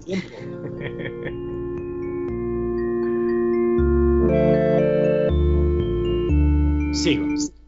Curro nos dice en el floppy 28, eh, Dynamic, Hydro. No paso mucho por aquí, sabéis que los MS2 Club los llevo con retraso por ser tan inmensos. Solo por daros las gracias una vez más, Carlos, Garán e invitados por el gran programa que hacéis, en todos los sentidos. Y animaros a seguir, aunque os lo vaya diciendo con retraso. Viva la Chuf, viva el podcasting, viva Evox. Ay, perdón, esto último no. Menos mal que ha rectificado él. Bueno, que sepas que acaba de llegar tu hermano que se ha perdido las crónicas. ¿vale? Bueno, seguro que, seguro que se la sabe, Javi. No, no, digo, no ha visto, no, ha- no, ha visto, no, no ha escuchado tu reacción. No sé si tienes que decirle algo. Hombre, no, de- de- sí, sí, sí. ¿Qué le voy a decir? Que, quiero una cada día, si se lo digo continuamente. que yo quiero una crónica lozana cada día, si esto es lo que me da a mí la vida. Por muy inventado que esté todo, eso sí. Bueno, Roberto C nos dice en el floppy 28 empezar con Depeche y nos pone caritas con ojitos de corazones. En ese mismo floppy 28 nos dice Dani, qué grande invitado, porque para que las cosas pasaran se necesitaban más que grafistas, programadores y músicos. Desde luego la vida de Jesús Alonso parece haber estado llena de momentos irrepetibles y por lo que parece no van a dejar de sucederle por su naturaleza audaz. Con sus anécdotas tenemos muchos pedacitos más del gran puzzle que están montando con tus entrevistas. Gracias, Carl. Pues nada, a ver si poco a poco vamos acabando de descubrir todo lo que se cocía en el scope del programa, que básicamente es de 1990 a 2001. Xavi, ¿por qué 2001? Pues porque en el 2001 apareció el Blade, sin más y sin menos. Es, es mi leitmotiv. Nada, una, una fecha tan buena como cualquier otra. En ese mismo floppy nos dice Miguel48K, qué buena entrevista, muchas gracias. Y nos dice Carlos Palmero, este comentario es para Jesús. Un placer escucharte y claro que nos interesa todo lo que nos has contado. A ver si Javi consigue el tándem con la entrevista que le has propuesto. Seguro que la disfrutamos todos. Y a ti, Javi, sigue así, tío. Me parece súper profesional la currada de estos últimos floppy. Palmadita en la espalda. Pues nada, muchas gracias y el, trabajo es de, equipo. O sea, los últimos floppies ha ido participaciones de Miguel, de Xavi, yo, de la ERTES. O sea, yo creo que, que esto es por vosotros, porque si fuese por mí, eh, yo ni grabaría, que es Antonio el que hace que cada día me levante por la mañana y diga, ¡jo, qué bien! Hoy es miércoles, vamos a grabar un podcast. Seguimos en esa misma entrevista Floppy 28 en la que Mike CD nos dice buenísima, esta sección de entrevistas es brutal, da para libros. Venderete nos dice esta y el resto de entrevistas que os habéis trabajado son espectaculares, impresionante el compendio de información de primera mano que estáis creando relacionado con este legado lúdico cultural que forma parte de la infancia, adolescencia y juventud de muchos de nosotros. Por supuesto, esto tendrá que terminar el libro La caja de floppies de MS2 Club. Yo lo veo sin fisuras. Eh, pues oye, ya ves. Eh, cuando tengamos un rato libre, hacemos el libro y yo creo que venderemos, como mínimo mi mujer me lo regalará el día del libro a mí. ya será uno, ¿no? Bueno, yo como me compraré otro, ya serán dos, Javi. Cojonudo. Eh, Curro nos dice en el Extra Floppy volumen 13, maravilla. Que como no sé cuál es, me parece genial. Y claro, como no recuerdo cuál es, y mira, bueno, espérate, lo voy a intentar otra vez. Ver en Evox. ¡Ay! 404, not found. Gracias, Evox. Carlos Palmero nos dice en el volumen 24, geniales como siempre. Yo pienso que deberíais hacer unas listas de música con las que ponéis en los podcasts. Aunque lo mismo vienen los nombres de negro del copyright os dan una tunda. Un abrazo y seguir tan frescos como siempre. Pues la verdad es que no ponemos los nombres porque esto tiene muchísimo curro de postproducción y si tengo que hacer una lista aparte con los nombres ya eh, no, no me da la vida. Saldría uno cada seis meses. En el floppy 30 nos dice un anónimo, qué rabia da cuando te sabes la respuesta de una pregunta y ves cómo los concursantes fallan. Pero qué coño dice. Luego seguro que no es tan fácil estar ahí. Estamos hablando de la tercera edición del concurso de MS2. De la que Mike CD dice que es más emocionante que el 1, 2, 3. Hombre, por supuestísimo. Eh, Mike CD también nos dice en el 2 Mix, volumen 01, música, pedazo de tema de Zul que suena en el volumen 24, jeje. Vol- volviendo al concurso de MS2, nos dice Dani Snowman, qué maravilla cómo resolvéis los problemas técnicos sobre la marcha. Yo os dejaba las llaves de la central nuclear cualquier sábado por la noche sin dudarlo. Me alegra ver a Xavi San Martín con nuevos amigos después de perder los suyos por formar la banda. Creo que tampoco era para tanto, pero que les den. Aquí tienes tu sitio, amigo. Madre mía. En fin, y en el MS2 Club extra floppy, no sé cuál, porque porque no lo puedo ver. Espérate, lo vuelvo a intentar, Javi. A ver, tres puntitos, ver en Ivox, 404 no phone. Gracias, Ivox. Bueno, pues MyCD dice, enhorabuena por esta pedazo de entrevista. De verdad que tío más grande y más cercano. Me acabo de hacer fan de él. No sabemos a quién se refiere. Pues supongo que a Germán Bou, digo yo. Su- Supongo que sí, claro, por la porque es el último el último comentario que ha entrado. Y con eso terminamos Evox, Xavi. Pues te iba a decir, me parecen demasiados comentarios, pero, pero no, qué coño. Estupendo, me parece muy bien.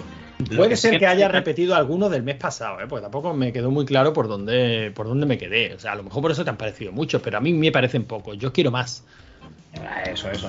Eh, igualmente, del grupo de Telegram son un poco rajados, no nos han dicho nada. O sea, estas partes en directo, no sé yo, ¿eh? Igual hay que dejar de hacer directos, porque aquí no dice nadie nada. No, hombre, no, no, no. Los directos molan, sobre todo cuando aprendamos a utilizar la mesa de mezcla. Los directos molan, Javi. Bueno, bueno. Pues chicos, si ya está todo por aquí, creo que habrá que decir un poquito adiós con la manita. Nos vamos despidiendo. Recordad que entre un programa y otro pues saldrán los floppies que, que se puedan. Hay como mínimo 10 grabados, o sea que no os preocupéis, hay, mucha cosa aquí. Eh, comentar eso, que nos podéis dejar vuestra valoración y vuestras 5 estrellas en, en iTunes, era no Apple Podcast se llamaba y pues comentarios en iVoox, en la página web ms2.club. Si nos queréis comentar algo en hola@ms2.club. Y Antonio, yo tengo un- una entrevista a un chaval que encajaría perfecto en el efecto 2000 y otros de anécdotas informáticas, pero ¿tú te crees que solo han tenido la poca vergüenza de enviar dos anécdotas informáticas por mail sabiendo que en el grupo de Telegram han salido como cienes y cienes? Pero vamos a ver, Javi. Tienen que, primero tienen que salir de Telegram un momento.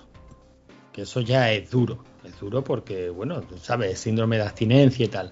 Luego tienes que abrir un navegador web o un cliente de, correo. Tienes que redactar la anécdota y tienes que darle a enviar. Sinceramente, chico, eh, creo que estás pidiendo demasiado. Sí, sí, no, desde luego, no sé, no sé en qué estoy pensando. Pues a lo mejor lo suyo sería que se metan al grupo de Telegram y me envíen un, un privado directamente. Eso sería más, más fácil a lo mejor. Hombre, está claro que han salido anécdotas chulas y, oye, si no tenéis ganas de escribir, mandarlas por un audio. O sea, nos los mandáis, le mandáis un audio a Javi con la anécdota y, y la pinchamos en el programa. Porque puede quedar un programa muy chulo.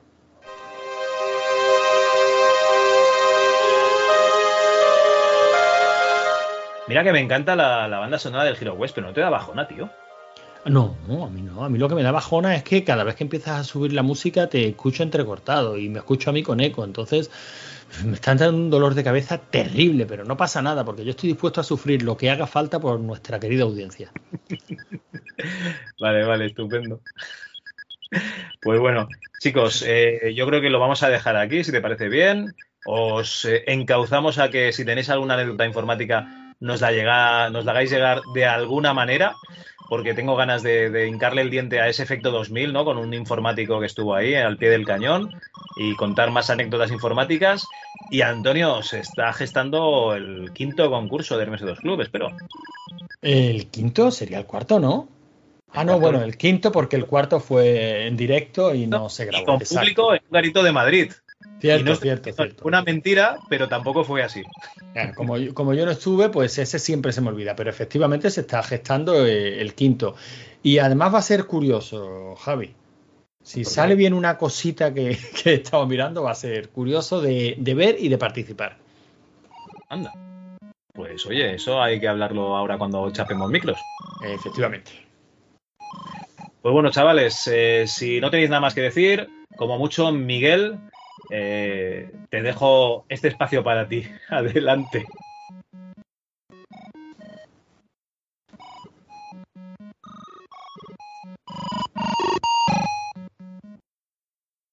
Ya está, bueno, menos mal que Miguel tenía una cosa muy importante que, que comentar.